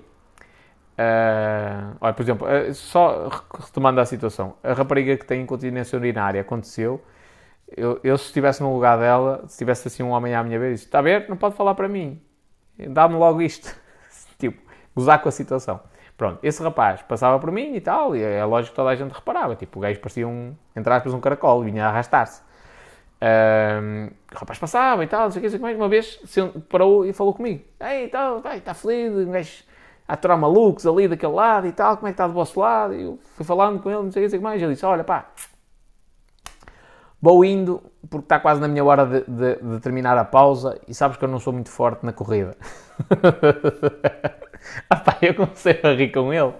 Então se o gajo arrasta as pernas e me diz aquela cena, tipo, é inusitado, estás a ver? Comecei-me a rir com ele. Só que na realidade aquilo, o gajo é muito inteligente porque aquilo tira toda a atenção.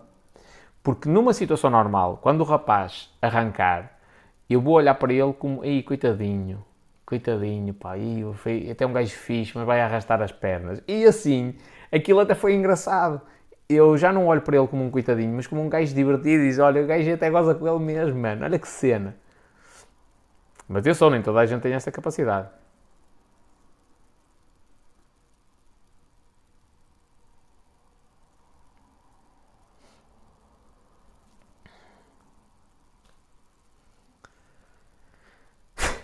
Diz o David: Sabeis o que é que faz um peru no circo?